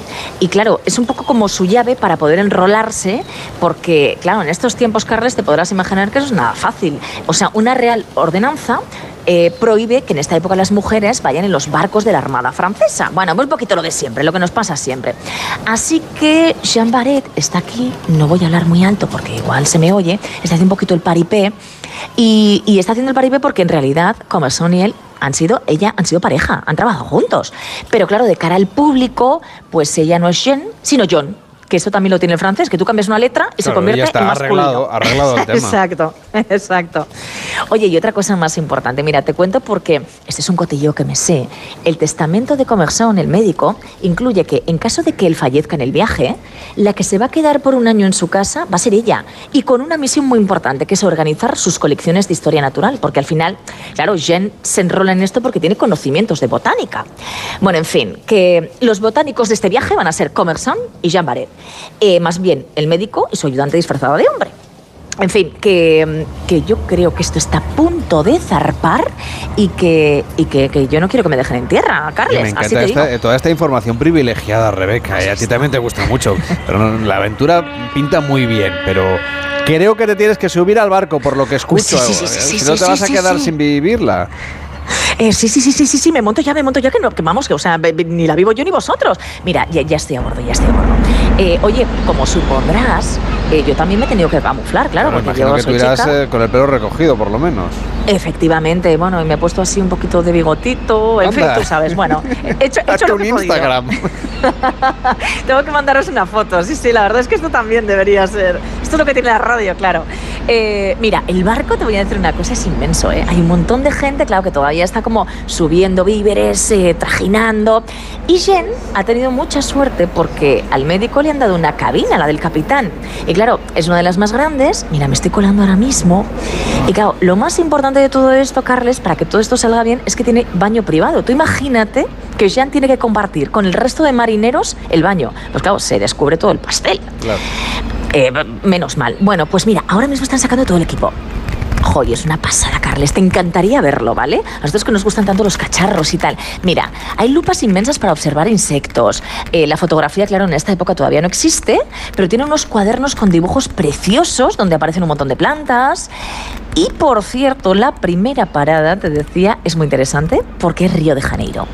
Y este es el paraíso de dos botánicos. Tú imagínate con la exuberancia de plantas y especies que hay. Bueno, qué, Maravilla. barbaridad. Y ya que te vas a ir, qué envidia eh, lo de irte a Río de Janeiro, porque claro, ahora que aquí empieza a llegar el frío a la península, estoy seguro que más de uno mataría por estar en Río de Janeiro ahora mismo. Yo, vamos, me iría apretando el botón ya. ¿Dónde está el botón de aquí? No hay botón del Revelorian en este estudio. Yo al final te voy a tener que traer en el Revelorian. Vale, bueno, antes de que acabe la temporada lo vamos a hacer. ¿eh? Hombre, por favor. Oye, no me extraña, mira, no me extraña que tengas eh, envidia porque, mira, acabamos de llegar a Río y esto es un paraíso. O sea, yo te digo que yo conozco Río de Janeiro en nuestros tiempos, que fui hace unos años, y ya me parecía que era como una ciudad metida en la selva. Bueno, pues imagínate, ahora mismo es completamente selva. Hay muy poquitos. Uy, uy, uy, uy. Eh, mi- Mira que, que yo con los monos parecen graciosos, pero mira, me acaba de saltar uno encima. O sea, no, pues, eso sí, no sabes qué plantas, qué colores hay, qué animales. Qué bonito, Eh, qué gran viaje. Precioso, precioso, te lo digo. A ver, Eso ya tiene peor pinta, ¿eh? Eh, bueno, claro, hay animales de todos los tipos. Y esto suena muy cerca. Mira, yo me voy a ir. Me voy a ir con Comezón y Jambaret. Ellos están entusiasmados, ¿sabes? O sea, es Pero- que están en lo suyo, claro. ser un tigre, por lo menos. Esto, esto era un tigre, esto era un tigre. Ponte te a salvo, ponte a salvo. Eh, yo, yo, yo, yo no, te juro que no me separo de ellos, pero claro, ellos están ensimismados con todas las plantas, no paran de tomar notas en su cuaderno, de todo lo que ven. Eh, mira, y ahora mismo estamos delante de una planta enredadera fucsia preciosa, que estoy convencida de que te suena, te comentaba, la bugambilla. A ver, mira, sabes que es muy común verla en el sur de España, pero realmente es originaria de aquí. Bueno, pues Jean Barret ahora mismo la está recolectando y en honor al comandante Bougainville, que es el que manda en los dos barcos que hemos llegado hasta aquí, acaban de bautizarla con el nombre de Bugambilla. O sea, esto es un momentazo el que acabo de vivir, Carles, ¿eh? Y, oye, y por cierto, te voy a contar una cosa que no es tan, tan maravillosa como Río. Tenemos que pasar por el estrecho de Magallanes, ¿vale? Cuando volvamos al barco. Que ya sabes que, que- que, bueno, ellos fueron los primeros, él y el Cano, en dar la vuelta al mundo. Bueno, pues te digo que esa parte no va a ser fácil porque hay que sortear un glaciar. En fin, que sabes qué? que yo casi me quedo con la siguiente parte, que es llegar a Tahití. Oye, y yo por lo que sea, yo soy más tropical. Ya sabes, por lo que sea, por lo que sea. Te entiendo perfectamente. Vamos, lo del frío sé que no te va mucho. Vamos, me quedó claro cuando fuiste al Everest. Así que, ¿qué tal por Tahití? Eh, bueno, bueno. Mira, si, si Río me ha encantado, Tahití es un auténtico paraíso. ¿Sabes esas pelis que llegas a una isla? eh, bueno, bueno, me estoy metiendo un viajazo que me río yo de los cruceros estos actuales que hacemos. Ahora mismo es 1768 y date cuenta que acabamos de aterrizar, vamos, de, de- de atracar a una isla que es desconocida para los franceses, la Polinesia. O sea que ahora mismo estamos descubriéndola. Y claro, tú imagínate, o sea, es que lo están flipando todos. Acabamos de desembarcar, bueno, hay marineros que siguen bajando y bajando del barco, 300 personas, ¿vale? Y lo único que vemos, bueno, pues es un montón de plantas de nuevo, otro paraíso botánico. Y a ver, te voy a decir una cosita, también es un paraíso para los marineros. Y me dirás, ¿por qué? Pues Bueno, cuéntame. Claro, porque nos acaban de recibir unos nativos y van muy lejitos de ropa. Ah, claro, Claro. Y, y, uy, a ver, a ver, a ver, porque los marineros lo están flipando. Claro, a ver, hay unas chicas aquí taitianas con los pechos al descubierto. Y date cuenta que estos señores llevan dos años de expedición y no han visto una mujer. Bueno, por no ya, ver, no han visto, claro, ni Jan Barret, que, que, que va vestida, ¿sabes? De chico. Eh, Uy, pero espérate, espérate que están ahí intentando eh, comunicarse los the Y- y, bueno, y están. Bueno, a mí me parece que esto, esto no va a acabar bien, Carl. Ah, espera, a ver, a ver si entiendo algo. ¿Sabes lo que pasa? Que no lo entiendo muy bien, pero lo que están diciendo, están señalando a Jean Barret y a una chica de las tahitianas que van con los pechos descubiertos. Vamos, que la han descubierto. Que están diciendo que es lo mismo. O sea, es la primera vez que descubren a Jean Barret en todo el viaje. No te engaño porque había ciertas sospechas. Tú imagínate, ella, quiero decir, con esa piel tan fina, tan afeminada, aunque fuera disfrazada y los rudos marineros al lado. Pues era complicado, ¿no? Bueno, Carles, que a mí me parece que esto se ha acabado, que no hay vuelta atrás. Que se va a montar aquí una bronca. Te lo Pero digo, ya- o sea. Pero ya que ha demostrado, ¿no? Todo, que puede estar con ellos todo este tiempo, ¿qué más da? Eh, No, no, no, no, no, no, que aquí se lía, que aquí se lía, claro. Es que tú imagínate, es que se han saltado las leyes francesas, que no pueden ir mujeres. Mira, eh, Carles, después de esto, les van a echar y van a ser expulsados de la travesía Commerson y Jean Barret, menuda movida. Ha estado tres años disfrazada, no la han pillado y ahora mismo los taitianos la acaban de descubrir. Bueno, también te digo una cosa. Ella, que era una muj- mujer muy valiente, va a acabar esa travesía por sus propios medios, años después, y por cierto, en el futuro va a ser la primera mujer en recibir una pensión vitalicia en Francia, y esto no era fácil. ¿eh? Pues bien merecida, claro que sí. Qué aventurón, Rebeca, la verdad es que no le quito mérito. Eh, la verdad es que hoy tanto Río de Janeiro como Tahití son dos destinos maravillosos para irse de vacaciones. Entre dos puntos que recorrieron también, pues eh, entre los puntos que recorrieron, quiero decir, recorrió la isla Mauricio, también otro paraíso, Madagascar, un sitio al que tengo muchas ganas de ir, Rebeca, y muchos lugares que, por cierto, Valet y Comerson recolectaron más de 6.000 especímenes de plantas, de animales, de minerales, y todos están en las colecciones del Museo Nacional de Historia Natural de París, que eso nos queda un poquito más cerca, lo podemos ir a ver, que también se puede visitar, es una maravilla y una muy buena recomendación. Rebeca, que cuídate mucho, que a ti no te descubran, por Dios, porque creo que a ti la pensión vitalicia ni de broma. Como me gustaría, esto es como el sueldo en Escafé. Exactamente, a ver si te toca. Cuídate mucho y hasta la próxima semana. Un beso, Chao. adiós.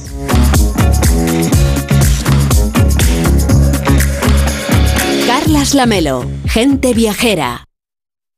Cuarta planta. Mira, cariño, una placa de Securitas Direct. El vecino de enfrente también se ha puesto alarma. Ya, desde que robaron en el sexto, se la están poniendo todos en el bloque. ¿Qué hacemos? ¿Nos ponemos una? Yo me quedo más tranquilo si lo hacemos. Vale, esta misma tarde les llamo. Protege tu hogar frente a robos y ocupaciones con la alarma de Securitas Direct. Llama ahora al 900-272-272.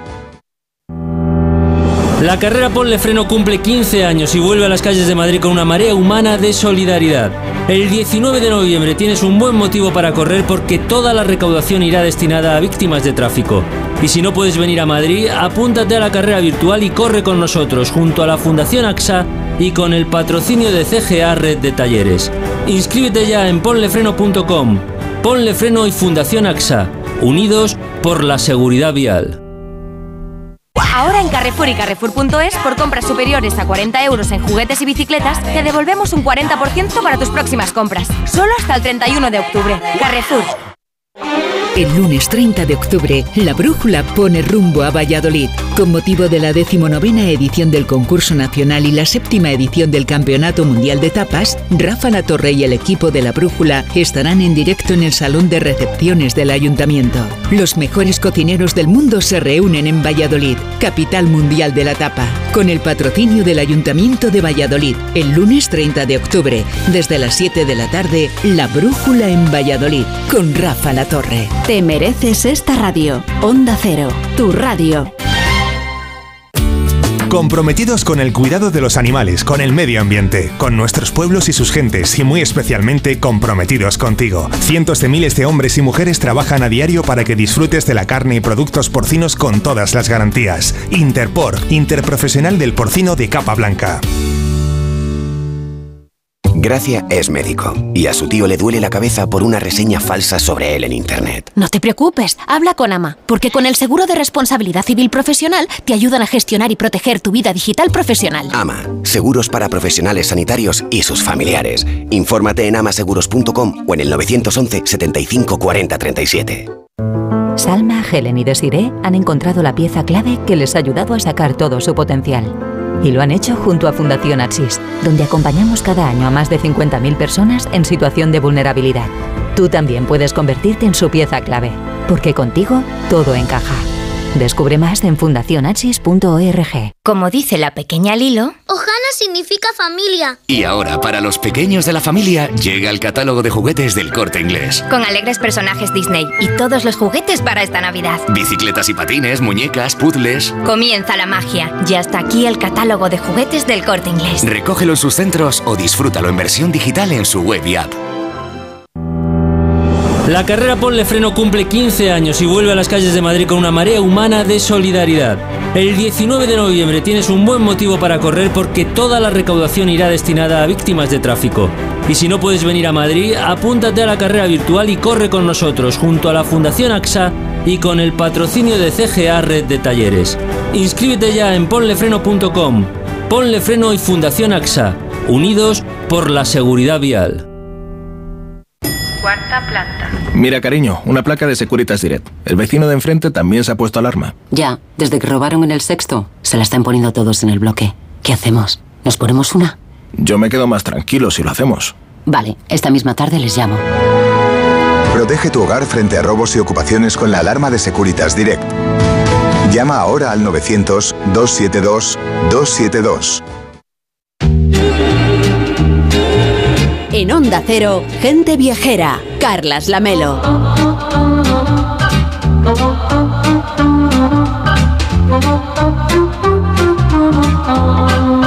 La 1 y 24, las 12 y 24 en Canarias. Recuerden que esta próxima madrugada hay que retrasar los relojes. A las 3 van a ser las 2. Cambiamos de hora, dormimos una hora más, que creo que va a aprovechar y muy bien. Irene González, ¿cómo estás Irene? Buenos días. Buenos días, estupendamente. ¿Tú ya tienes el reloj a punto para ser retrasado? Pues eh, te tengo que decir la verdad o mentir. No, no lo tengo.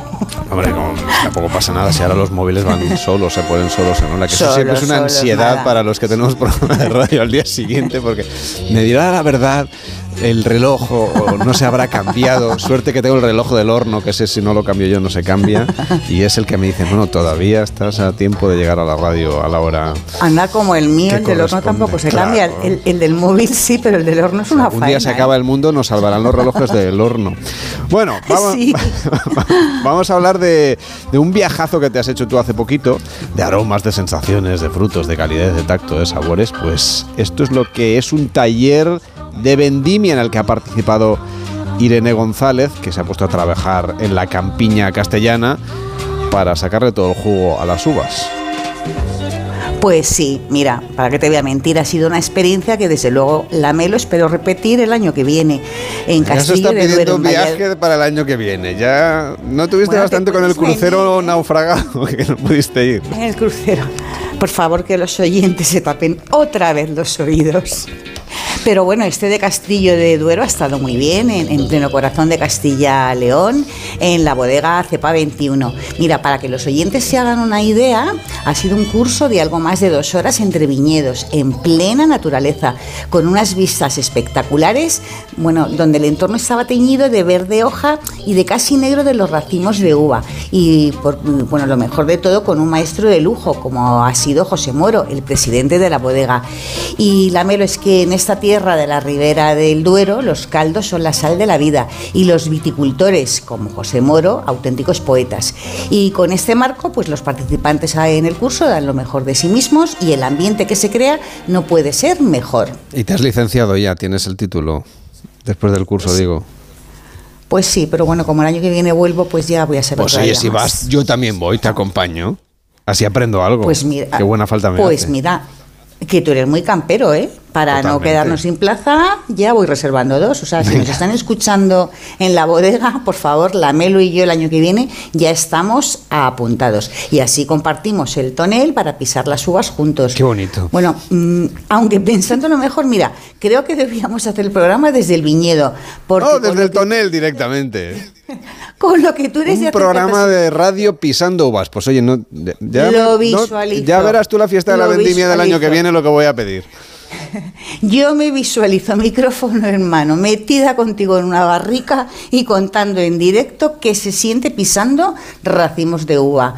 Mm, yo, vamos, que tome nota quien nos esté escuchando. Y vamos, te aseguro que es un viaje de experiencias, que es la mejor forma de potenciar el respeto al entorno del que siempre hablamos, ¿no? Y de poner en valor las tradiciones y el estilo de vida de pequeños lugares que son joyas que hay que descubrir.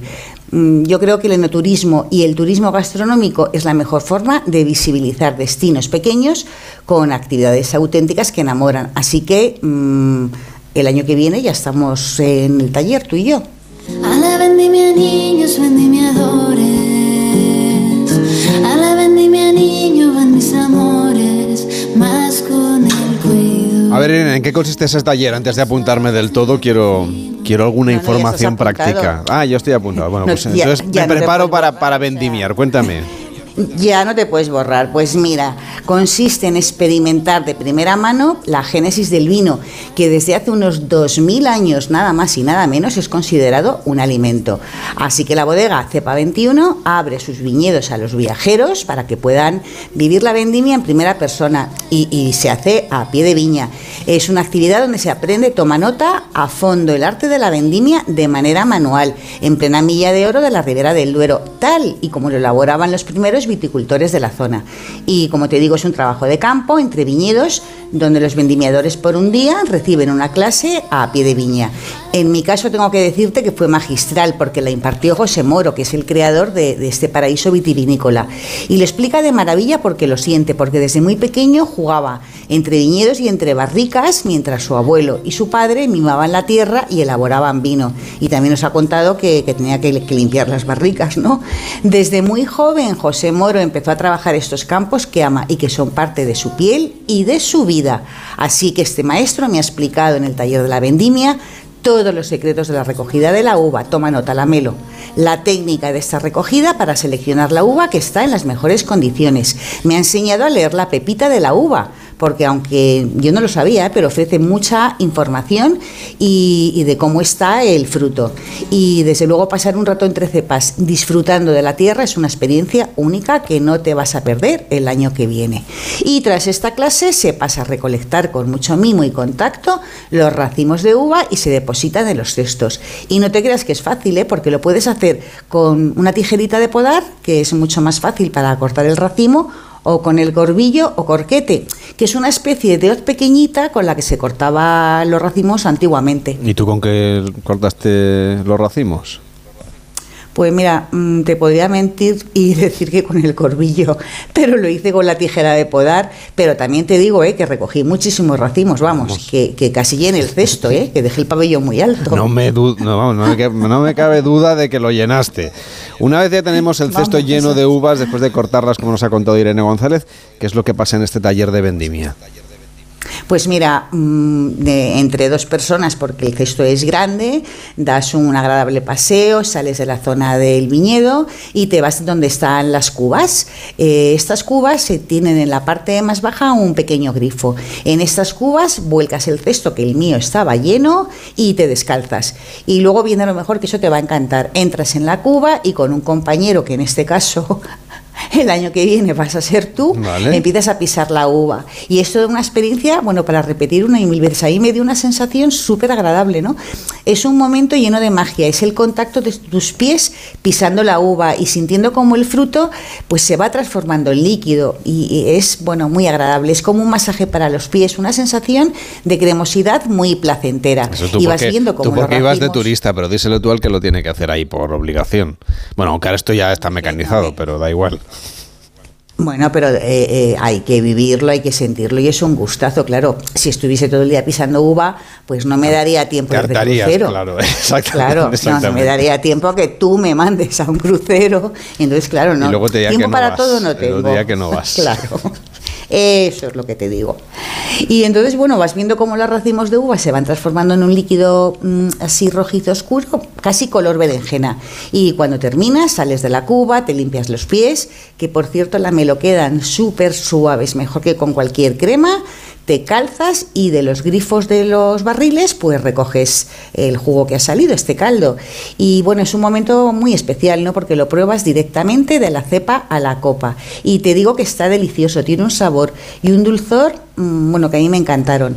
Y tras esta experiencia, pues llega otra pues muy redondita, ¿no? Que es la de Qatar, todas las referencias de este proyecto tan personal de José Moro, como es el hito rosado, el hito tinto y el cepa 21, acompañados de unas tapitas, bueno, pues para chuparse los dedos. Me gusta y plan, después ¿eh? de la cata, pues, pues ya te digo que no lo vamos a pasar pipa.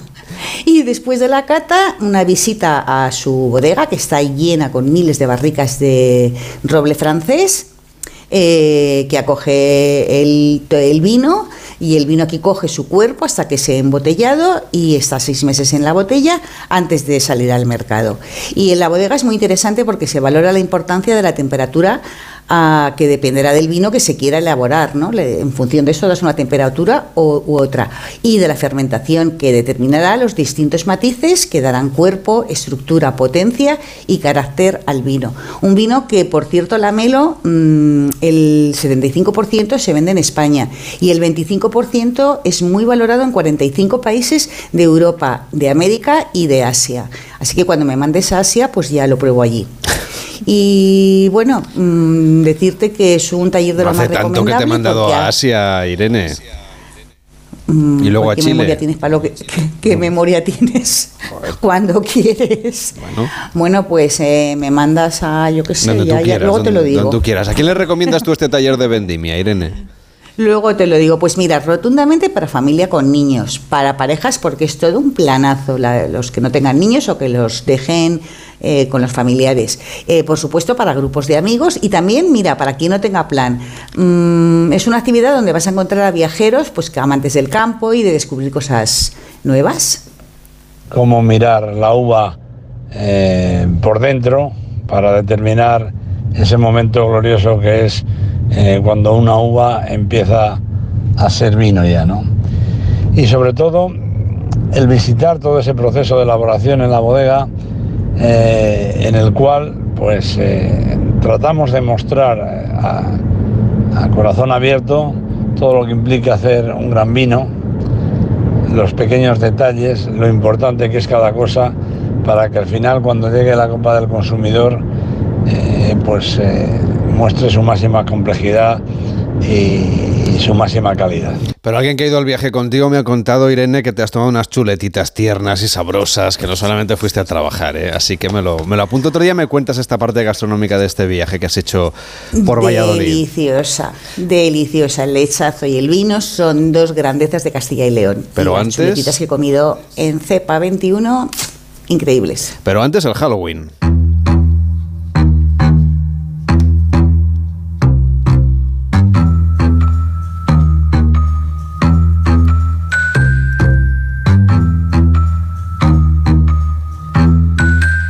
Que ya se está viviendo en todas partes de España, aunque tenemos tradiciones más nuestras, del Día de Todos los Santos aquí en España, el que por cierto nos trae la gastronomía típica de una época de huesos de santo, de buñuelos, estamos en esa época. A ti, Irene, ya te he visto disfrazada de Halloween.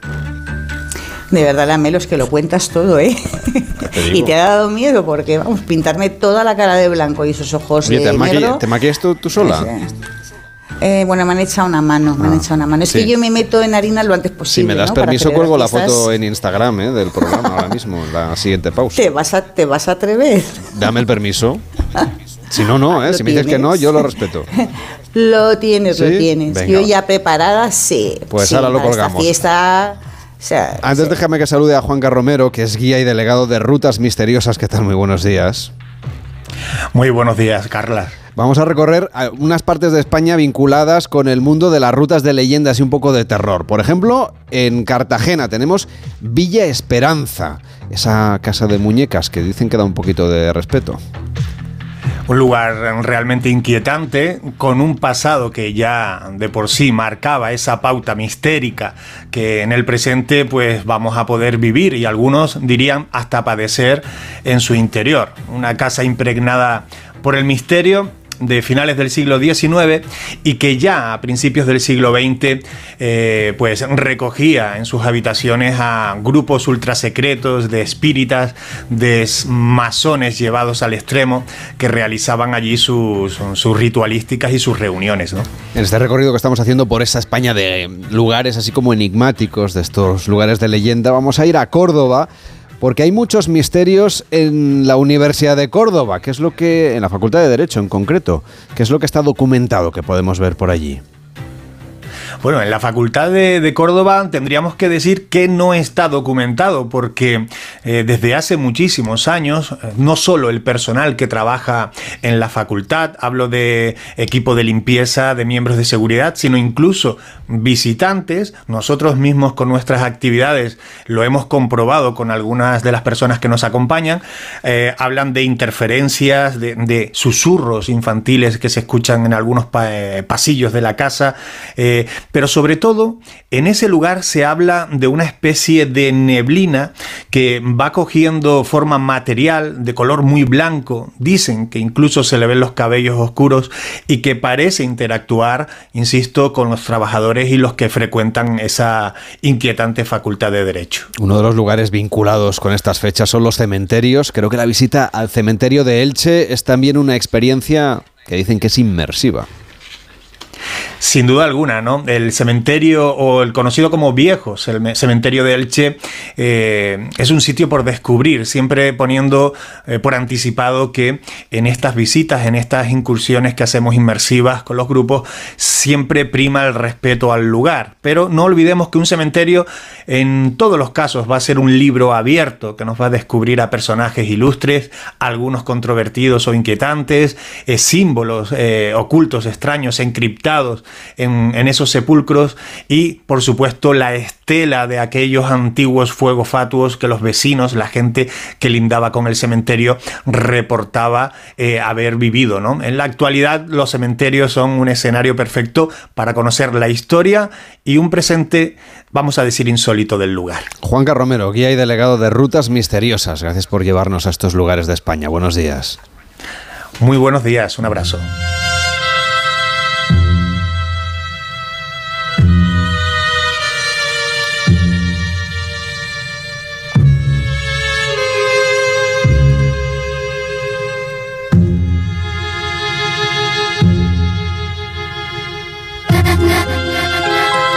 Tenemos más fiestas, más actividades relacionadas con esta fiesta.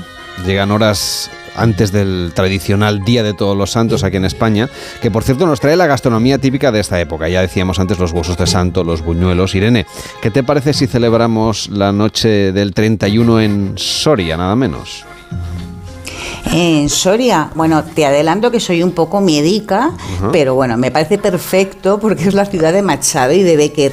Y en Soria celebran una famosísima procesión del ritual de las ánimas, que es un homenaje a, a Becker y a su famosa leyenda El Monte de las Ánimas, que bueno, está considerado como el mejor relato corto de terror de toda la literatura castellana. Y a mí me parece de lo más recomendable porque la noche del 31 los esqueletos y los monjes templarios desfilan en procesión al son de cientos de tambores y candiles. Y, y, bueno, pues como decía antes, Soria y sus pueblos son el mejor ejemplo de destinos pequeños a los que hay que ir sí o sí. Pues est- está con nosotros Ernesto López, que es director del Festival de las Ánimas. ¿Cómo está? Buenos días. Hola, muy buenos días. Muchas gracias por hablar con nosotros. Llevan ya 38 años haciendo lo que nos contaba ahora Irene, rindiendo homenaje a la obra de Becker, El Monte de las Ánimas. El festival engloba lo que nos ha contado Irene, el desfile, la lectura, pero luego hay otras actividades durante estos días, incluso previas, ¿no?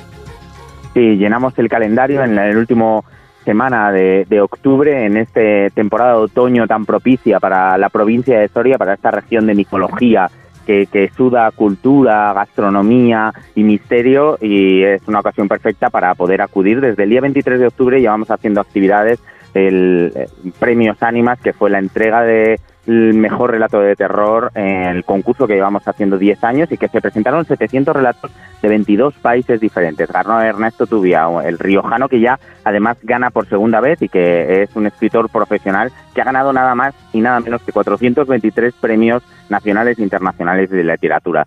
Del 24-27 lecturas de relatos cortos, hay rutas guiadas por Soria, diurnas y nocturnas, para descubrir la Soria de los hermanos Becker, hay un concierto tributo, hay mm, una carrera nocturna ambientada en la noche del 28 para poder recorrer el propio Monte de las Ánimas, una especie de, de túnel del terror ambientado por el propio monte. Hay también cine y sobre todo las dos actividades principales de las que hablabais, el desfile del día 31, que es una manifestación multitudinaria y lúdica donde más de 300 actores se disfrazan y hacen una recreación de la leyenda del monte con pirotecnia, percusión, trajes, títeres gigantes. Bueno, es una fiesta que de verdad que estáis invitados a, a, verla, a disfrutar y en la que se puede participar también desde dentro, entrando en la página web del festival. Mucho mejor Becker que Halloween, ¿dónde va a parar? Ernesto López, director del Festival de las Ánimas de Soria. Gracias por acompañarnos. Buenos días. Muchísimas gracias.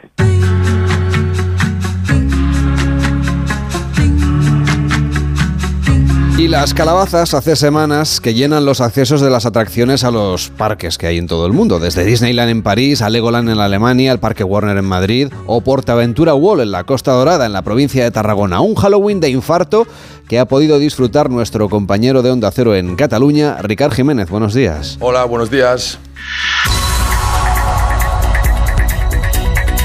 La gente está saliendo del parque acuático en septiembre y ya estamos poniendo arañas, ¿no? Eh, entonces es, es, como el parque va tomando una vida diferente de la temporada alta de verano y de repente pues las arañas van cogiendo pues la zona de Mediterránea, luego se van acercando a Polinesia. Y así hasta llenar Portaventura World con más de 15.000 calabazas durante 50 días, sí, 50 días, desde el pasado 23 de septiembre hasta el 12 de noviembre. Tal y como explica los micrófonos de Onda Cero el director general del parque, David García, este año han decidido apostar firmemente por desestacionalizar el turismo ampliando las temporadas temáticas. Portaventura invierte unos 300.000 euros para tematizar el parque, contrata 220 actores y llega a picos de hasta 3.500 trabajadores. Antes, este despliegue solo se podía disfrutar durante 7 días. Hacía falta un cambio y la prueba piloto, completada con éxito rotundo, ha sido el carnaval de este año. Disney abre 365 días. Yo no, no sé por qué Portaventura, con el producto que tenemos, tenemos tres parques, ocho hoteles, el producto y el tiempo que hace aquí en, en, en, en España, pues no sé por qué no podemos haber 365 días. Entonces nuestro objetivo es hacerlo y la prueba que hemos hecho en Carnaval ha demostrado de que, de que lo podemos hacer. Es decir, 40.000 personas esperábamos y tuvimos 120.000, ¿no? El objetivo que persiguen de llenar el parque día tras día les ha abierto la posibilidad de mirar más allá del complejo residencial para acoger más visitantes. En temporada alta estamos completamente llenos casi todos los días, una ocupación del 92%, ¿no? Entonces, hay una demanda que no podemos servir y por eso esa estrategia de adquirir hoteles en la zona para que el cliente pueda disfrutar tanto de la zona de la playa como eh, dentro de la estancia está incluida la entrada. Y es que este año, aparte de inaugurar la instalación de una planta fotovoltaica y estrenar una nueva atracción, Uncharted han adquirido dos hoteles, uno en Salou y otro en Vilaseca. Pero Halloween está a la vuelta de la esquina y Portaventura tiene escondida una novedad para los amantes del terror. Teníamos una zona en China que estaba bastante muerta, entre comillas, ¿no? Y decidimos con el equipo creativo en el último momento de retematizar toda esa zona y hacerla como una zona, es un scare zone, una zona, un pasaje del terror totalmente gratuito para los clientes, donde tú vas pasando por China y pues te van saliendo em, emperadores un poco zombies. Y ya lo saben, si quieren pasar miedo de verdad, deben seguir aquellos carteles titulados con el nombre de un lugar seguido del adjetivo calificativo maldita. Pero para mí mi favorito de Halloween es, es la Isla Maldita. Nosotros el parque acuático, que el parque acuático lo, lo transformamos completamente en una isla maldita. Te salen zombies del, del agua. Son ca- casi 20 minutos andando a través del parque acuático, pero es una isla maldita, ¿no? Y eso, eso lo hacemos por la noche y tenemos más de 200 artistas en, esa, en ese pasaje del terror, ¿no? Ese es, sin duda el favorito de los clientes. La primera etapa es un subidón, porque es como jugar al escondite de una manera mucho más profesional. Si tú consigues eh, que alguien grite, que alguien se asuste o una risa nerviosa, es la manera que tienen para nosotros de, de recibir el aplauso. Entonces es misión cumplida. Los pasajes del terror encuentran su razón de ser en el miedo, en las luces tenues, las voces estridentes y los ruidos tenebrosos. Pero el alma vive en la pasión de cada uno de los actores que lo hacen posible. Y Gabriel Viejo es uno de ellos. Sus años de experiencia en el sector le indican que la clave de sus actuaciones recae en la formación.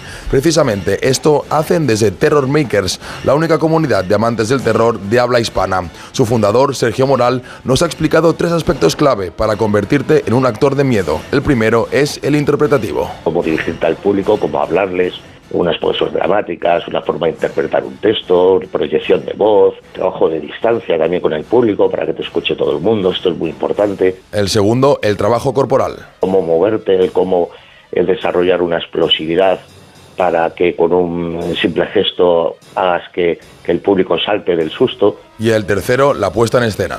cómo preparar un, un lugar en el que tú vayas a trabajar, una escena, y aprovecharla al máximo, ¿no? Para, para sacar todo el jugo para poder asustar correctamente. Y todo ello deben aplicarlo siendo conocedores del público al que se deben. Te tienes que dar cuenta de eso, ¿no? Del tipo de público al que estás asustando, con el que trabajas, a quién puedes meterle un poquito más de caña y a quién tienes que rebajar un poco. Eh, al final el público tiene que salir de allí diciendo, qué mal, pero qué bien lo he pasado. Sí existen límites tanto para actores como visitantes. Estos últimos a veces se pasan de la raya, atemorizados por la situación, tal y como admite el actor Gabriel Viejo. Pero los zombies nunca te van a tocar si no se lo permites y están preparados también para improvisar. Pero me tocan, decimos, a usted quién le va a querer tocar, por ejemplo. Entonces devuelves el vacile y, con- y conviertes entonces el comentario en algo gracioso, el resto del grupo se ríe y de esa manera también alivias un poco la, la tensión que se ha podido crear.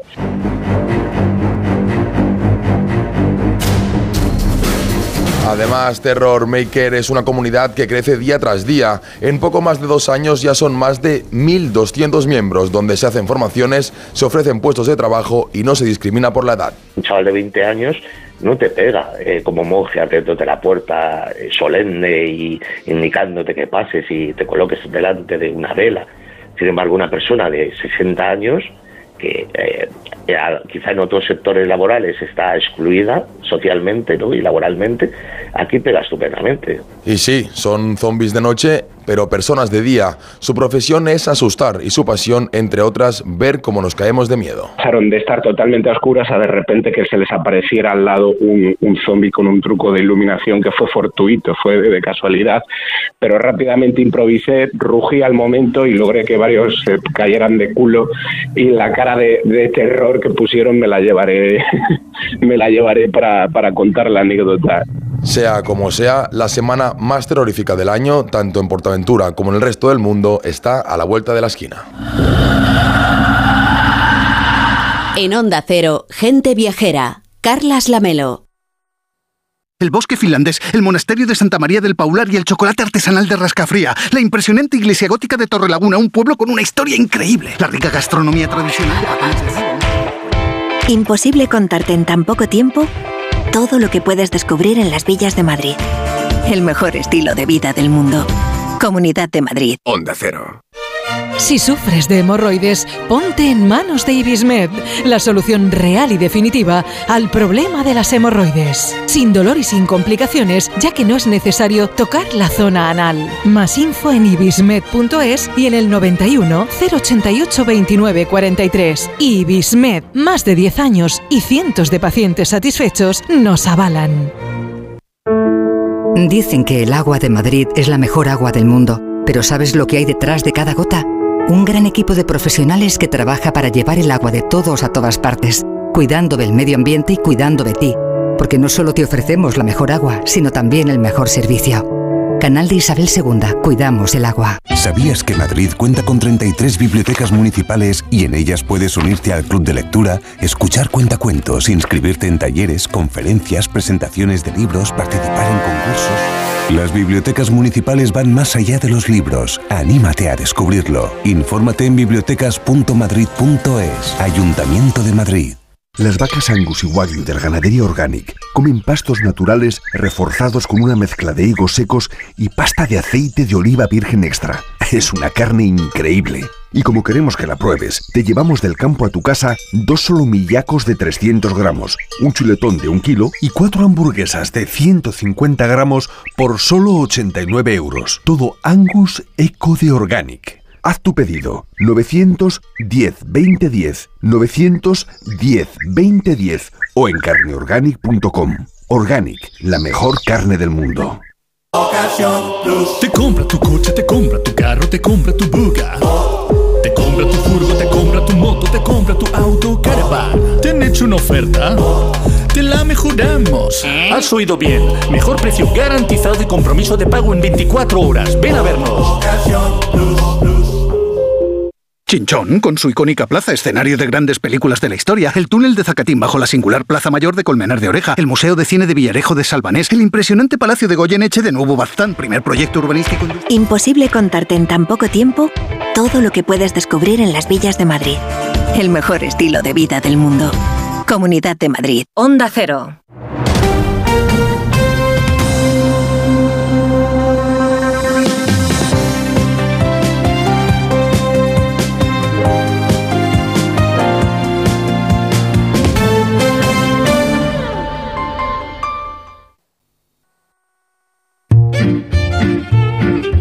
Gente Viajera, el programa de viajes de Onda Cero con Carlas Lamelo.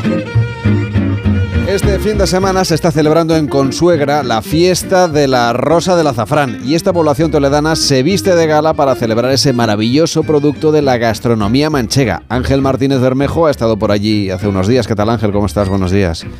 Buenos días, Carlas. Cuéntanos, ¿qué tal ha ido pues ese sí, viaje he por la Mancha? hace poco de La Mancha, de Consuegra, y he vivido los preparativos de sus fiestas. Siempre es un placer recorrer esta zona que si la atravesamos por la autovía nos puede parecer que no tiene mucho de interés, pero que en realidad está llena de atractivos. Solo hay que desviarse, detenerse y disfrutarlos. Consuegra es tierra del Quijote y de molinos de viento y de azafrán, por supuesto, pero también de mucha historia, de buena gastronomía y de una naturaleza viva. Aunque tengamos la idea de que La Mancha es solo una planicie, en realidad está llena de vida y secretos. Estas semanas es el momento de apreciar la historia, el aroma y hasta la música del azafrán. Y es que La Mancha tiene fama de producir el mejor azafrán del mundo, una especia que es uno de los ejes de la cultura tradicional de Consuegra. Ahora a finales de octubre es la temporada de recolección. ¿Cómo va la cosecha? Pues en condiciones normales, en estas fechas se tendría que estar recogiendo a pleno rendimiento, pero este año todo va con retraso por las anomalías climáticas. Así que quien quiera conocer cómo se vive en estos momentos en muchos pueblos de La Mancha, tiene todavía algo más de tiempo para acercarse. Es algo muy peculiar. Buena parte de la producción del azafrán manchego, el único con denominación de origen en España, se lleva a cabo en pequeñas parcelas por las familias. Es muy frecuente que dediquen al azafrán uno o dos celemines de tierra que todavía hay quien habla en estos términos por aquí. Esto implica durante unas semanas pues abandonar prácticamente cualquier otra actividad para dedicarse a ello. Muy temprano hay que salir al campo a coger la rosa que ha brotado esa noche y así durante un par de semanas por lo menos inmediatamente hay que mondar la flor recogida, es decir, extraer los tres estigmas que luego hay que tostar para secarlos. He encontrado diferentes estimaciones, pero se calcula que se necesitan entre 100.000 y 250.000 flores para conseguir un kilo de azafrán y todo el proceso debe hacerse en el día para conseguir la excelencia del resultado. Es un proceso, Ángel, prácticamente artesanal y realmente complejo el que se vive estos días en La Mancha. Sí, podemos decir que este proceso está en el ADN de estos pueblos, en su cultura tradicional y que es mucho más que una simple actividad económica y eso es precisamente lo que se celebra en las fiestas de estos días. Lo que podemos ver ahora en La Mancha es una forma de trabajar que se remonta a muchos miles de años atrás una pintura de hace 3.700 años del Palacio Minoico de Nosos, en Creta, nos muestra la recolección de la rosa del azafrán. Allí vemos que se arranca la flor entera, pero en una pintura un poco posterior, esta vez en la isla de Santorini, ya vemos que los protagonistas extraen únicamente los estigmas. Mañana podremos asistir en Consuegra a la final nacional del concurso de Monda, una historia milenaria que encontramos viva y que además podemos disfrutar al sentarnos a la mesa.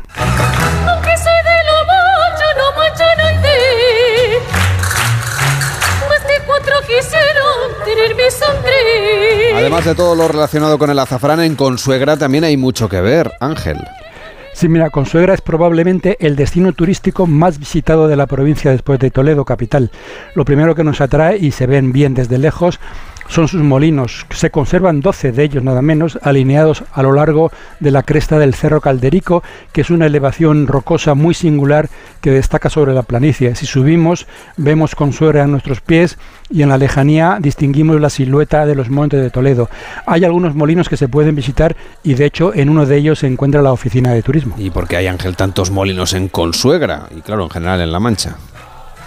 Bueno, se dice que La Mancha significa tierra sin agua y como hay pocos ríos que puedan hacer funcionar molinos de agua, pues los de viento son la solución para moler el cereal, que es una de las bases de la alimentación en la zona.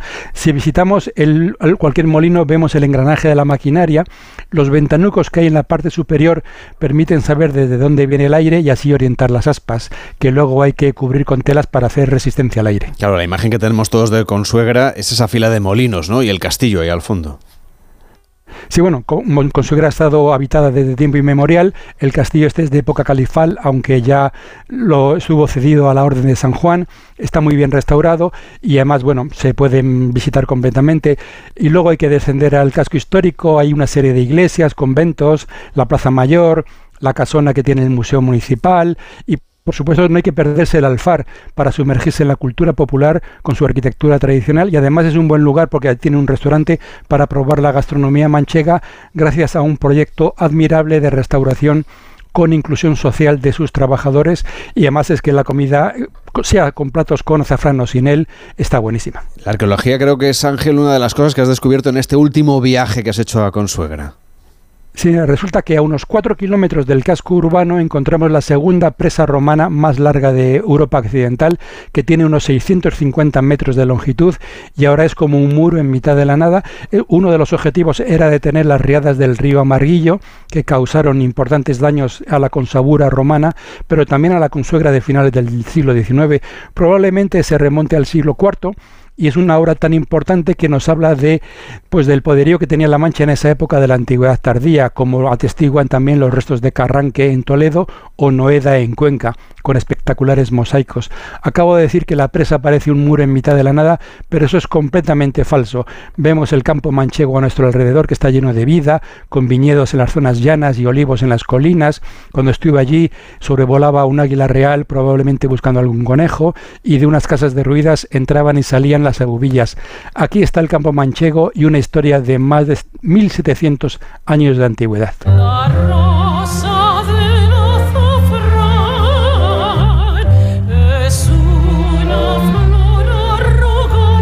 Y si queremos, Ángel, hacer una ruta del azafrán, ¿por dónde podemos continuar nuestro recorrido?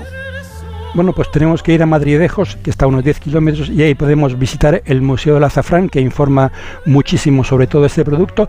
Pero si queremos hacer la ruta completa y, como he prometido antes, también ir a la música del, del azafrán, hay que ir esta semana que se está celebrando precisamente la 40 semana de la zarzuela en La Solana, que es una fiesta de interés turístico nacional todo ello se debe a que la Rosa de las Abranes, bueno, es una zarzuela muy conocida que cuya acción se desarrolla en la Solana y todos los años los vecinos la representan. Es lo que hemos oído antes, esa seguidilla que dice que aunque soy de la Mancha no mancho a nadie y que se ha convertido pues en el himno popular de esta tierra que hemos recorrido hoy y que bueno, podemos recorrer en cualquier momento del año. Gracias Ángel, hasta la próxima. Llega Juan Diego Guerrero y noticias fin de semana. Hasta mañana. Son las dos.